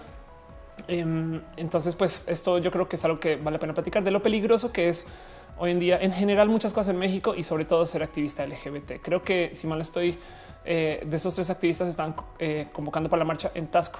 Y el punto es, em, antes de clavarme con eso, porque no me quiero distraer un poquito, no me quiero distraer mucho, la marcha de LGBT de este año está usando otra red, otra red, la del colibrí. Esta está bajo control de la gente que estaba en el comité el año pasado. Creo que una persona en particular. Si mal estoy, la neta, la neta no sé bien cómo es, pero entonces a veces tuitean cosas que están un poquito fuera de lugar o que no son oficiales. Si quieren verlo, eso es algo así como la cuenta legítima. Em, entonces, si bien para muchas personas lo habrán visto, yo estuve en aquí está, of course. Este yo estuve en una campaña espectacularmente bonita con la gente de Levi's y salió esta foto para los que la vieron y, wow, pinches fotógrafos chingones, güey, que me pusieron a hacer. ¿no? Ahí me ven en, Captain Marvel. Básicamente, aquí está la foto que yo tomé durante ese mismo photoshoot, mostrando mis tatuajes de la panza. Em, y, la gente de la marcha, este, perdón, de, la marcha, este, no tuvo ningún problema. O sea, de la marcha vieja, no tuvo ningún problema con ponerme en dónde estás, ponerme en, su, en su cuenta de Twitter casi casi que diciendo Ofelia Pastrana. Aquí está. Sí, esto está muy cabrón, güey. Pasaron este tweet diciendo es que la neta, gracias, gracias. Creo que este es Cristian Galarza, estoy casi segura, pero bueno, gracias por decirlo. Nombramos, of course, reina de la este, marcha número 40 del orgullo 2018 y pusieron esta versión animada de esa foto, güey. Pero eso lo tengan en cuenta que esta no es la cuenta oficial. Entonces está espectacular. Gracias. Me parece re bonito. Eh, es de ay, qué cool, güey, el reconocimiento. Pero esto es algo que eh, no puedo llegar yo a la marcha y decir hola, soy la reina. Que pero no, güey, no. Entonces em, solo tengan eso presente, pero, pero es eso. No es como que hay una marcha, hay una red de, la marcha y una red legítima de la marcha y esta pues no es la red oficial. Entonces, pues solo tengan eso presente, aunque pues habrá mucha gente que se irá con la finta con eso. Entonces, ¿qué les digo? Fake news. Pero bueno, dice Rockman, me lanzo porque tengo que ir a ensayar para una audición. ¿Qué caso olvidé que tenía que hacer? Adiós, adiós, adiós. Pero bueno, eh, dice Rebeca Rosas, ¿cómo el Godín emprende en educación online? Em, arranca con algo chiquitito, Rebe, arranca con algo así súper micro que te puedas vender un fin de semana de dar curso, eh, algo, un, curso de dos personas. Me explico, arranca con algo chiquito y, que la gente a quien se lo estés dando sea tu fan, tu fan por ser así de buena. Y sobre eso vas construyendo. Ok, Rebeca Rosas dice, tengo un tatuaje, tengo un chingo de tatuajes. Este, a ver si puedo hacer esto, perdón. Digo, esto es. Eh, debería hacer otro video, eh, porque tengo un video viejito. Dice esto. Y este tatuaje, este tatuaje de hecho está. ¿Por qué no? ¿Por qué la gente no sabe que estoy tatuada? Güey, eh, si lo pongo en mi Instagram, esto es a ver, voy ayer Blake. Esto es un tatuaje que me hizo. Dije que iba a responder todo, eh, que me hizo nada más y nada menos que Vero Duque. De, esto es una placa en oro que está en la sonda Voyager. Y si se fijan acá abajo, hay una como estrellota explotada, algo así, ¿no? Ese es el que tengo aquí. Entonces, este tatuaje, de hecho, eh, lo que es, es es un mapa de varios pulsares muy, muy, muy conocidos y muy comunes en nuestra galaxia. Entonces el cuento es que sin importar dónde estés, si tienes alguna visibilidad de esos pulsares, podrías medio triangular si logras encontrar tres, dónde está la Tierra. Así que técnicamente es un mapa galáctico de dónde está la Tierra. ¿Por qué? Pues porque si alguien al otro lado de la galaxia en mil años, cien mil años o lo que sea, encuentra Voyager, capaz y dice, güey, esto dónde vino y topan con dónde estaba la Tierra. Yo lo tengo en la panza porque cuando estás mal de alcohol o cuando estás mal de algún consumo o cuando estás mareada o demás, siempre haces o yo siempre hago esta situación. Escondo acá chiquito, no bajo la cabeza, me pongo entre las piernas y en ese momento me estoy viendo la panza. Entonces puse ahí un mapa a casa un paréntesis, el Alex deja un donativo. Muchas, muchas, muchas gracias. Muchas gracias a Alex por ser parte de esto también. Un besito por todo su financiero. Entonces, volviendo a la historia, como yo estoy con las patitas así, este, estoy viendo las patitas y mirando mi panza, decidí dibujarme la panza un mapa a casa para que nunca me mal viaje. Y ese es mi tatuaje. Eso me lo, ese tatuaje me lo puso ahí nomás por si algún día tienen chances y están en Colombia, o en Bogotá eh, nadie más y nadie menos que la persona, una de las personas más espectaculares que he conocido en el planeta, que es Verduk. Este aquí está Eri de que es tatuadora. Ahorita está, vaya, pues está de viaje, em, pero me, pero tatúa, tatúa cosas muy bonitas. Este y es una persona espectacular también y, usa mucho Instagram. Entonces conozcanla si no, si no saben quién es. Este tiene mucho que contar en la vida, pero bueno, en fin, eso es mi tatuaje eh, de la panza y ahí se vio. Entonces, no más para volver y cerrar con la pregunta que hizo Caro. Eh, no, resulta que no soy la reina este, trans de la marcha, aunque muchas gracias a supongo que Cristian, eh, pero no sé si fue Cristian eh, por, postear eso o, si lo soy, soy la reina legítima de lo trans. No dice Sara: Si los aliens hubieran llegado a la Tierra, con la época más probable en la que hubieran estado todavía? Ahí seguirían. Bueno, sabes qué? ¿Qué tal que hubieran llegado antes de nuestra civilización ¿no? y dejaron cosas? Em, dice eh, ¿cuál fue el último tatuaje que te hiciste? ¿Hace cuánto? Eh, el último, ah, el último tatuaje que me hice mm, este, es una frase acá en alemán eh, que habla acerca de eh, conocer a bailarinas salvajes y pues Noelia es una bailarina y es un poco salvaje. Entonces, este ahí está. Es una frase de Germán, así que ella modificó y yo me la tatué. Em, debería, voy a hacer otro video de esto porque tengo un video en mi canal donde hablo de mis tatuajes, no? Pero así las cosas. Dice Dale Caro, ya la reina de todos los Felibers. Ándale.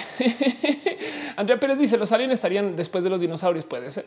Y Ulises Hernández dice: Hermosa, ¿tienes algún consejo para poder salir de deudas? Por tanto, pedí varios préstamos que ahora no puedo pagar. Que pueda ser bueno. La primera clave eh, para pagar tus deudas y te lo dice como alguien que ha vivido endeudada por los últimos cinco años de su vida y que yo creo que no eh, planeo salir rápidamente de esto eh, es nomás maneja bien tus pagos mensuales eh, eh, como del momento y trata de es, que la clave siempre es hoy vivemos, vivemos dentro de tus capacidades, no? Las deudas siempre velas como ahorros en negativo, no? Entonces de nada sirve ir ahorrando 10 mil pesitos, no sé qué lo habla, pero considera que es como una vida en paralelo, no es como te endeudaste porque confías que en el futuro vas a generar más, no? Entonces, lo único que puedes hacer es, si bien puedes dejar de gastar, si bien mejor producir más. Y eso siempre es un pedo porque todos queremos producir más, no? Pero entonces el cuento es trata de manejar el cuánto tengo que hacer de pagos con calmarte un poquito con que tienes la deuda y seguir con tu vida y tratar de reducir el lastre, no como que toma todas las oportunidades que puedas para hacer pagos, pero, pero vivir seis meses más con deuda, pues sí tiene un gasto porque estás pagando el costo de la deuda, pero no es tan grave como para castrarte del total todo en la vida, porque si no estás feliz, no estás produciendo. Ok. En fin, ya Muñoz me pregunta para cuándo el video de Evangelion. Ya, ya. Se lo voy a dar a alguien para editar, ¿eh? más bien. Harrison Benavides dice poco que tu tatu, pero por supuesto es súper común. De hecho, es un bonito tatuaje. Este Marco Antonio Morales dice: ¿Crees que pase con qué, qué, qué, qué, qué, qué están hablando de Infinity? Infinity War, no? ¿Qué, qué, qué? Dice Eddie Jojovic que si la chica tatuadora es youtuber, todavía es youtuber también. Exacto. Dice: Soy Mike que soy muy ñoña, soy ñoña, así un poquito. Eso lo acepto de todo corazón. Pero bueno, si no tienen más preguntas o más cosas de que hablar, eh, este, o aprovechen, aviéntenlas ya, que ya se va cerrando. y llevo al aire dos horas y tantito. Dice Dai que creo que pondré este tatuaje en mi muñeca unido al nombre de mi hermano para volver a casa. Su amor, anda, qué bonito. Eh, Regina Rodas dice que tatuaje anda. Él dice eh, Gabriel Benítez, el, meme de la taza, el, meme de la taza. Sí, Ay, hoy no tengo la taza del meme, perdón. Eh, hoy estoy usando la taza de este. Esto es por Ake Rubio y, este Caro y arroba Backmota y por Riboflavina Chan y la gente bonita de Blink, que era un equipo de Overwatch que no despegó por culpa también de nosotras, pero porque nunca nos sentamos a jugar y ahora se volvió como un equipo de viejas trans. Y vean, vean este logo, es un equipo de un, un equipo de esports de viejas trans. Esto está chingón. Pero bueno, dice Mimi Rico, ¿qué onda con la marcha? ¿Dónde vas a andar? Voy a tener mi propio camión. Em, entonces la idea es no estar siempre en el camión, iré y volveré un poquito. Y la verdad es que eh, voy a estar tuiteando más bien. Entonces voy a estar tuiteando por dónde estas cosas. No pues, eh, Santiago Rendón dice el mapa no servirá en mil años. ¿Qué tal que sí? No, de hecho son pulsares muy, muy, muy, muy estables. ¿eh? Y si en mil años sigo viva, yo creo que podría retatuarme. Eh, Alex Nathan Espinal dice que pasa, estoy enamorada de mi mejor amigo. Le digo, lo mantengo en el platónico. Güey, explótalo, dile, porque si no, ya, eh, o sea, este te vas a castigar mucho para luego darte cuenta que las cosas iban a explotar igual. No, em, el Alex dice mañana hay critical beats. Mañana no hay critical beats, eh, por lo menos de mi lado, menos que las pixel beats hagan show. Seguramente van a hacer stream, pero lo más probable es que yo no esté haciendo todo esto. Dice Liz Jordan, ya tienes todo listo para tu estadía en Guadalajara. No, la próxima semana voy a estar en Guadalajara justo. Así que así las cosas. Pero bueno, Duel Cupo dice qué opinas sobre la noticia del descubrimiento en China de una inyección que previene el VIH y a las personas con VIH ser indetectables. Me parece espectacular. Este ojalá y ojalá y este más de eso llegue. Y, yo lo que quisiera del tema del VIH es que la gente entienda que se está tratando y, que en últimas no debería tener este estigma horrible de esta enfermedad. Es, es, es, es una diabetes. Eso, eso. Dice gracias hasta un camión de ruta. Exacto. Dice María Carlos, ¿qué opinas del bondage? Em, me parece espectacular. Hace nada estaba hablando acerca de Fernanda Tapia, que para los que no la conocen, em, Fernanda Tapia es esta chica que está. Ustedes creen que mi foto de antes del antes del feminismo, después del feminismo es ruda hasta que ven a Fernanda Tapia antes del feminismo, después del feminismo. no es más, uno más va a poner esto. No, como está loquísima Fernanda. ¿eh? O sea, antes del feminismo, después del feminismo, antes del feminismo. Y bueno, el caso es que traigo todo esto porque ella hace un show em, que es un show bondage. Eh, y es, es, un show espectacular porque la neta neta tiene mucho que compartir. Yo cuando la conocí, esta mujer estaba haciendo este eh, bondage en el zócalo, así a plena luz de la marcha y de repente se presentó a desnudarse y me parece bien cool. Y les digo porque es la gente que hace BDSM, por lo menos abiertamente, como no trae miedo a quién es y sus gustos y demás, es muy irresponsable con el pinche bondage. Me explico, es como que saben bien cómo manejarlo y entonces tienen sus límites y entienden que eso es algo de parte de sus gustos y demás. No eh, eh, me parece tan cool. Ojalá que, ojalá que la gente fuera así en la vida con todo lo sexual. No eh, parte de, la heteronorma y el ligue dentro de la heteronorma es una cantidad de castigos de cómo no deberías hablar con las mujeres y decirle unas cosas. Mientras que ves que los chicos gay en Grinder güey son de hola, ¿cómo te llamas, Carlos? Ok, cogemos. No, what? Mándame una foto. Claro, ahí te mandan su pene, no y de nada que ver. Entonces, em, siento yo que eh, lo bonito del bondage es que es gente muy honesta y eso yo creo que ojalá se pudiera recalcar eh, o repetir, perdón, en otras situaciones. En fin, dice Rainbow David. Yo la conocí por diálogos en confianza. Exacto. Dice Dale Carosano, seguro y consensuado. Ándale. Dice Manemeis, eh, están hablando con Nace. Ok. Dice Alexa, estoy respondiendo sus mensajes en la fanpage. Ok. ¿Cuál es mensaje? Ok, cool. Eh, este dice eh, Monj, eh, Mori Jane Brice que si voy a conferencia en Guadalajara, no, no solo voy a conferencia, voy un mes. Bueno, ojalá no sé cuánto va a ser, eh, pero por lo menos fijo ya así ya lo tengo ya eh, organizado, confirmado. Entonces voy a estar 15 días en Guadalajara, potencialmente van a ser tres semanas. Si las cosas eh, se dan, estoy un mes entero. Entonces voy a estar desde el 25 de junio en Guadalajara y voy a estar allá un ratito. Eh, Matú queda en manos de muchas personas, no se preocupen. Y por eso es que les digo que Roja va a estar que voy viene mientras consigo dónde transmitir y demás, etc. Si todo falla, si absolutamente todo falla, en un mes estoy de vuelta aquí con este set y estas cosas transmitiendo desde la casa. Dice Uriel Torres que si no me va a cuidar Matú. Exacto. De hecho, nuevo también va. En fin, analógicamente dice te extrañaba. Hola. Mike Rojo dice qué opinas de que filtren mi pack. El mío lo filtraron en Twitter hace un par de semanas. Hay pack de Ofelia. Sí, yo creo que seguro hay pack de Ofelia. Este, porque yo he tomado fotos dignas de pack. Eh, en últimas, mira, es este. Eh, hay tantas personas que se volvieron famosas eh, por, por este tipo de cosas. A mí me pasó algo, de hecho, es más, no de qué hablo. Mi pack ya fue filtrado. güey.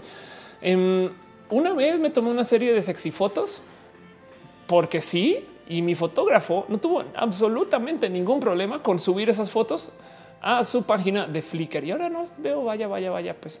Entonces estuvieron en su Flickr por mucho tiempo, ya no están aquí a la mano, pero para los que han visto mis fotos de Alicia, ahorita todos googleando Ofelia Pastrana, Alicia, ah, googlear yo para ustedes, no, no pasa nada. Em, y, pues sí, en su momento fue como un, fue un poco rudo, porque la neta no me parece tampoco. Yo qué es esto. Bueno, seguro las habrán visto. Soy yo en disfraz de Alicia en el País de las Maravillas.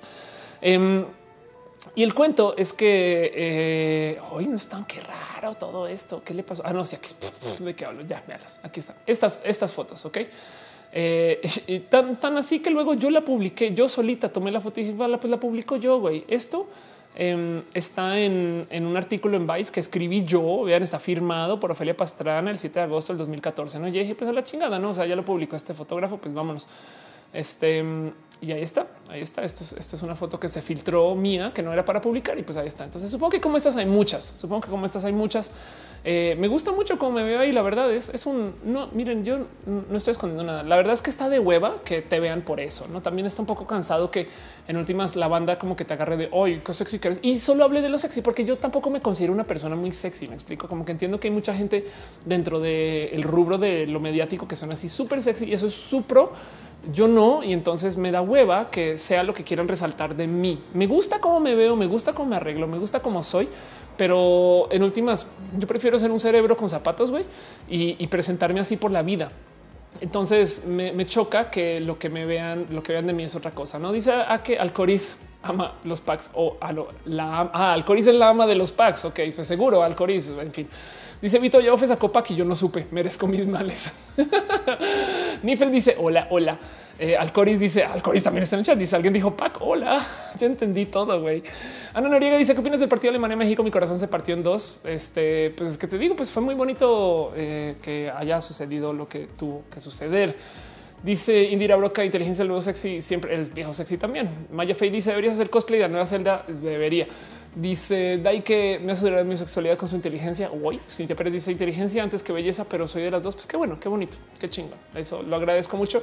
Em, entonces, ¿qué opino acerca del tema de los packs? Es hueva que eso sea lo que te representa. Justo, justo les hablé de cómo acá tengo mis, mis como accolades, mis premios, mis mi curry, etc. Me, me cagaría que mi, mi, mi plus mediático es que está buenona. Saben como que eh, no sé, siento que es barato un poquito, no es como que hay más que solo ser bonita. Entonces hay mucha gente que igual entiendo que es parte de.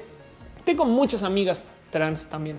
Tengo muchas amigas cisgénero o transgénero que ruedan por la vida siendo la vieja guapa y sexy y digan lo que digan, las van a poner en lugares porque están bonitas. Y entonces eso entiendo que es parte de, pero eh, a mí me da un poquito de hueva porque yo chambeo un chingo para mis shows y para mis cosas y para mis contenidos. Entonces es de really todo lo que quería hacer era ver boobs, pues güey, mira los más se acabó. Eso era todo. Ya no, no manches, güey. Entonces, ¿por qué me desgasto yo en quererte impresionar? Dice soy súper sexy, me caso de tan sexy irresistible. Exacto. Maya Fey dice se te filtra tu pacto currículum, se va a ya entiendes, no? Eh, dice Roberto Orellana estoy bonito, debería sentir un orgullo de eso. Gracias. La locomotora dice eh, que va a golpear a Gerardo con el poder del patriarcado heteronormado. Yo te oprimo. Exacto. Fente Anaya Torre dice por eso mejor las dos. Exacto.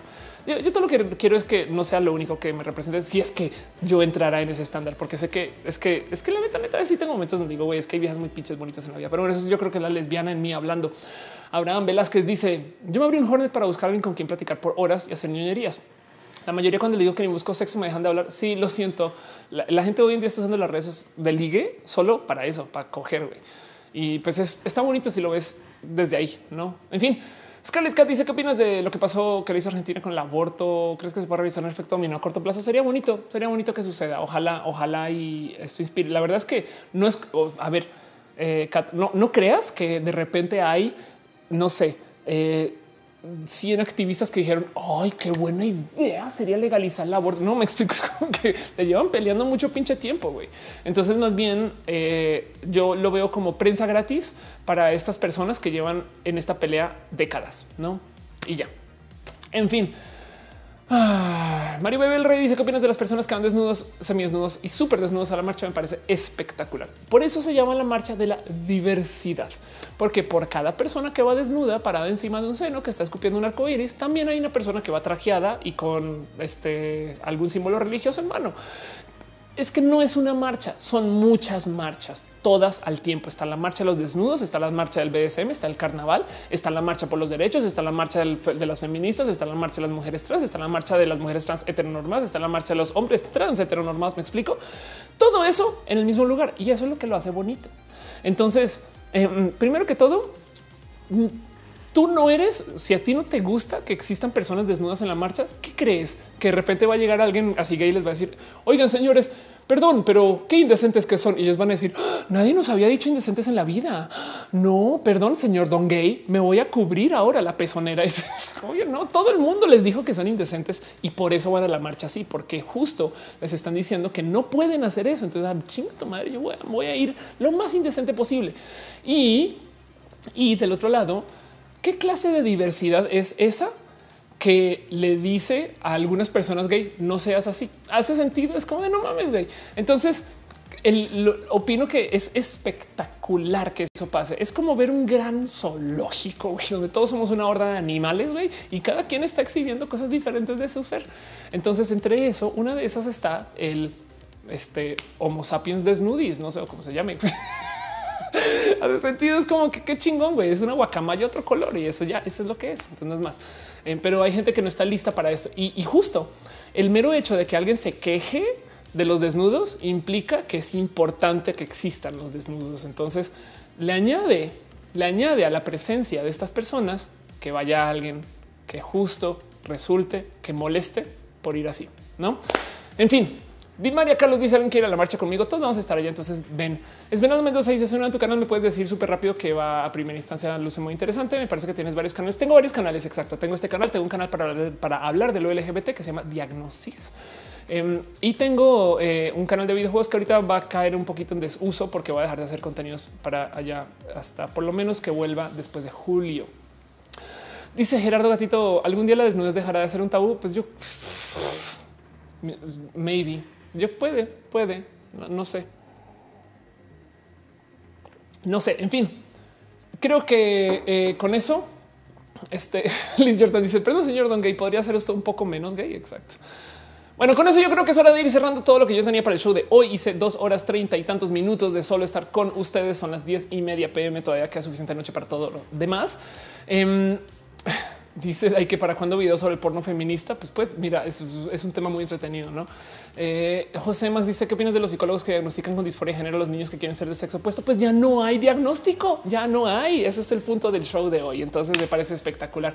Y ahora hay que sabernos defender de esto que se declaró hoy desde la OMS. Pero bueno, en fin, Patina dice qué opinas de los bitcoins. Es un tema larguísimo. Por ahora invierte el dinero eh, extra que tengas en Bitcoin pero no pienses que Bitcoin es para hacer dinero, es más para guardar dinero y eso y eso. En fin, Todo eso es todo lo que tengo para ustedes hoy, 18 eh, de junio. Nos vemos en la marcha, nos vemos este, en todo lo que viene para el resto de la semana.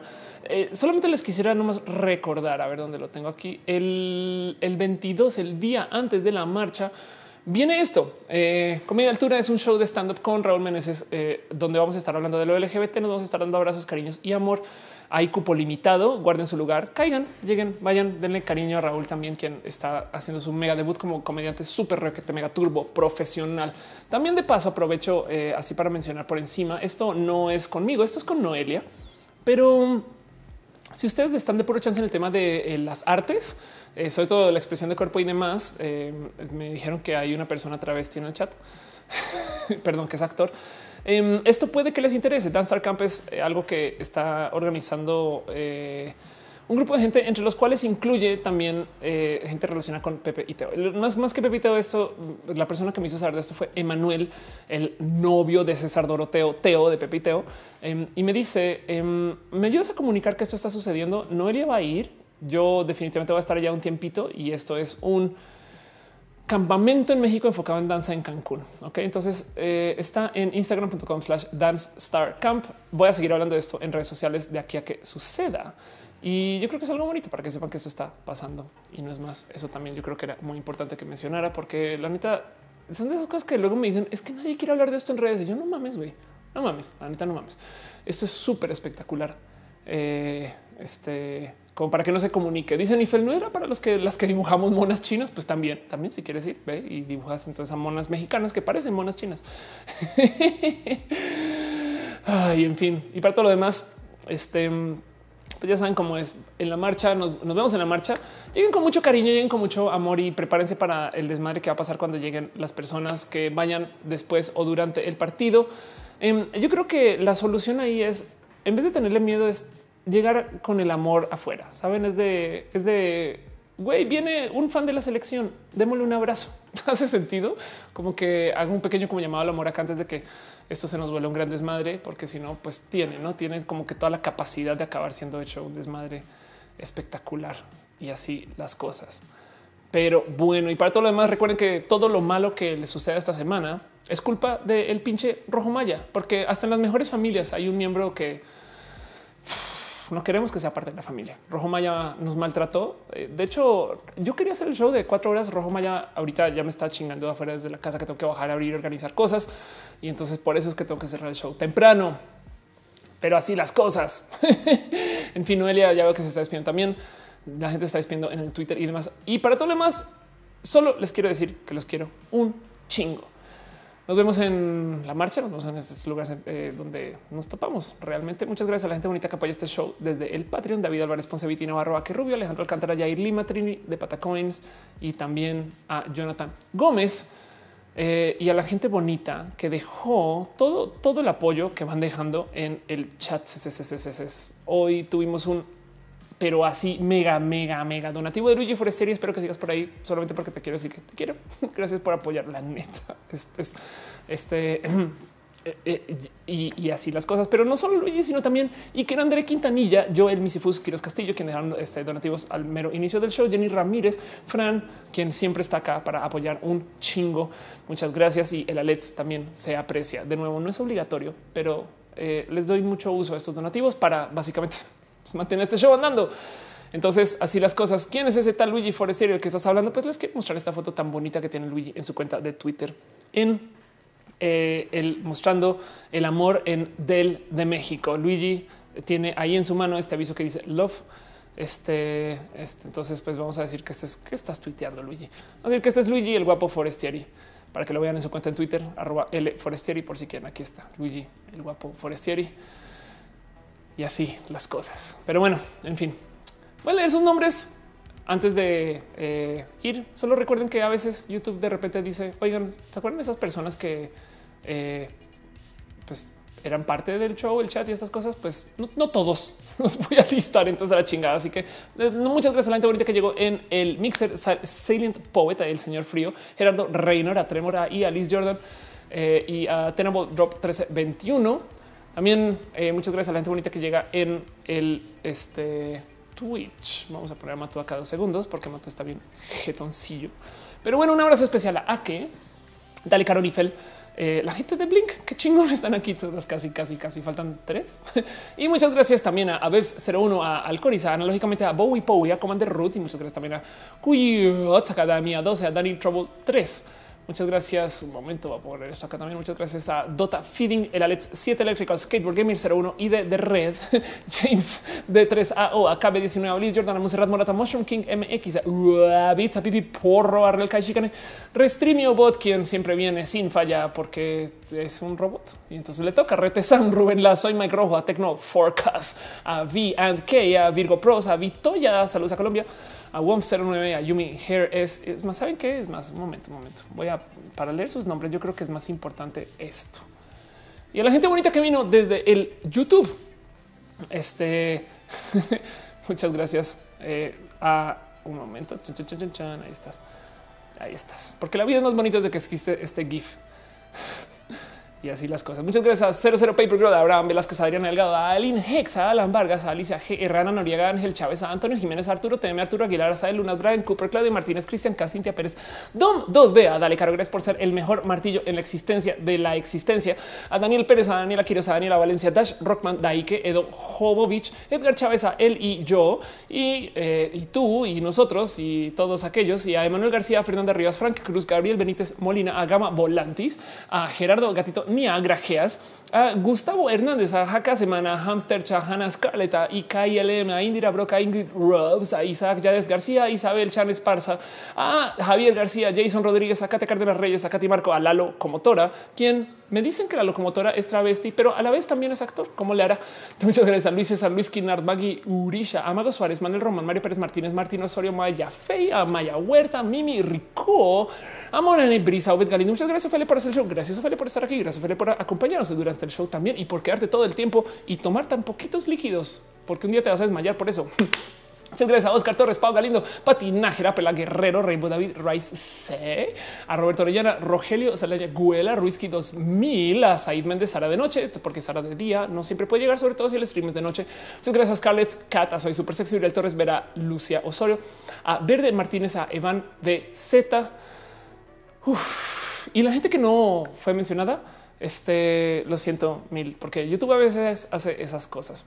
Pero ya ven cómo ya no puedo hablar bien al final de todo eso. Pero bueno, ¿qué les digo? Banda bonita del Internet, de la vida y de todo aquello que es este show. Los quiero mucho.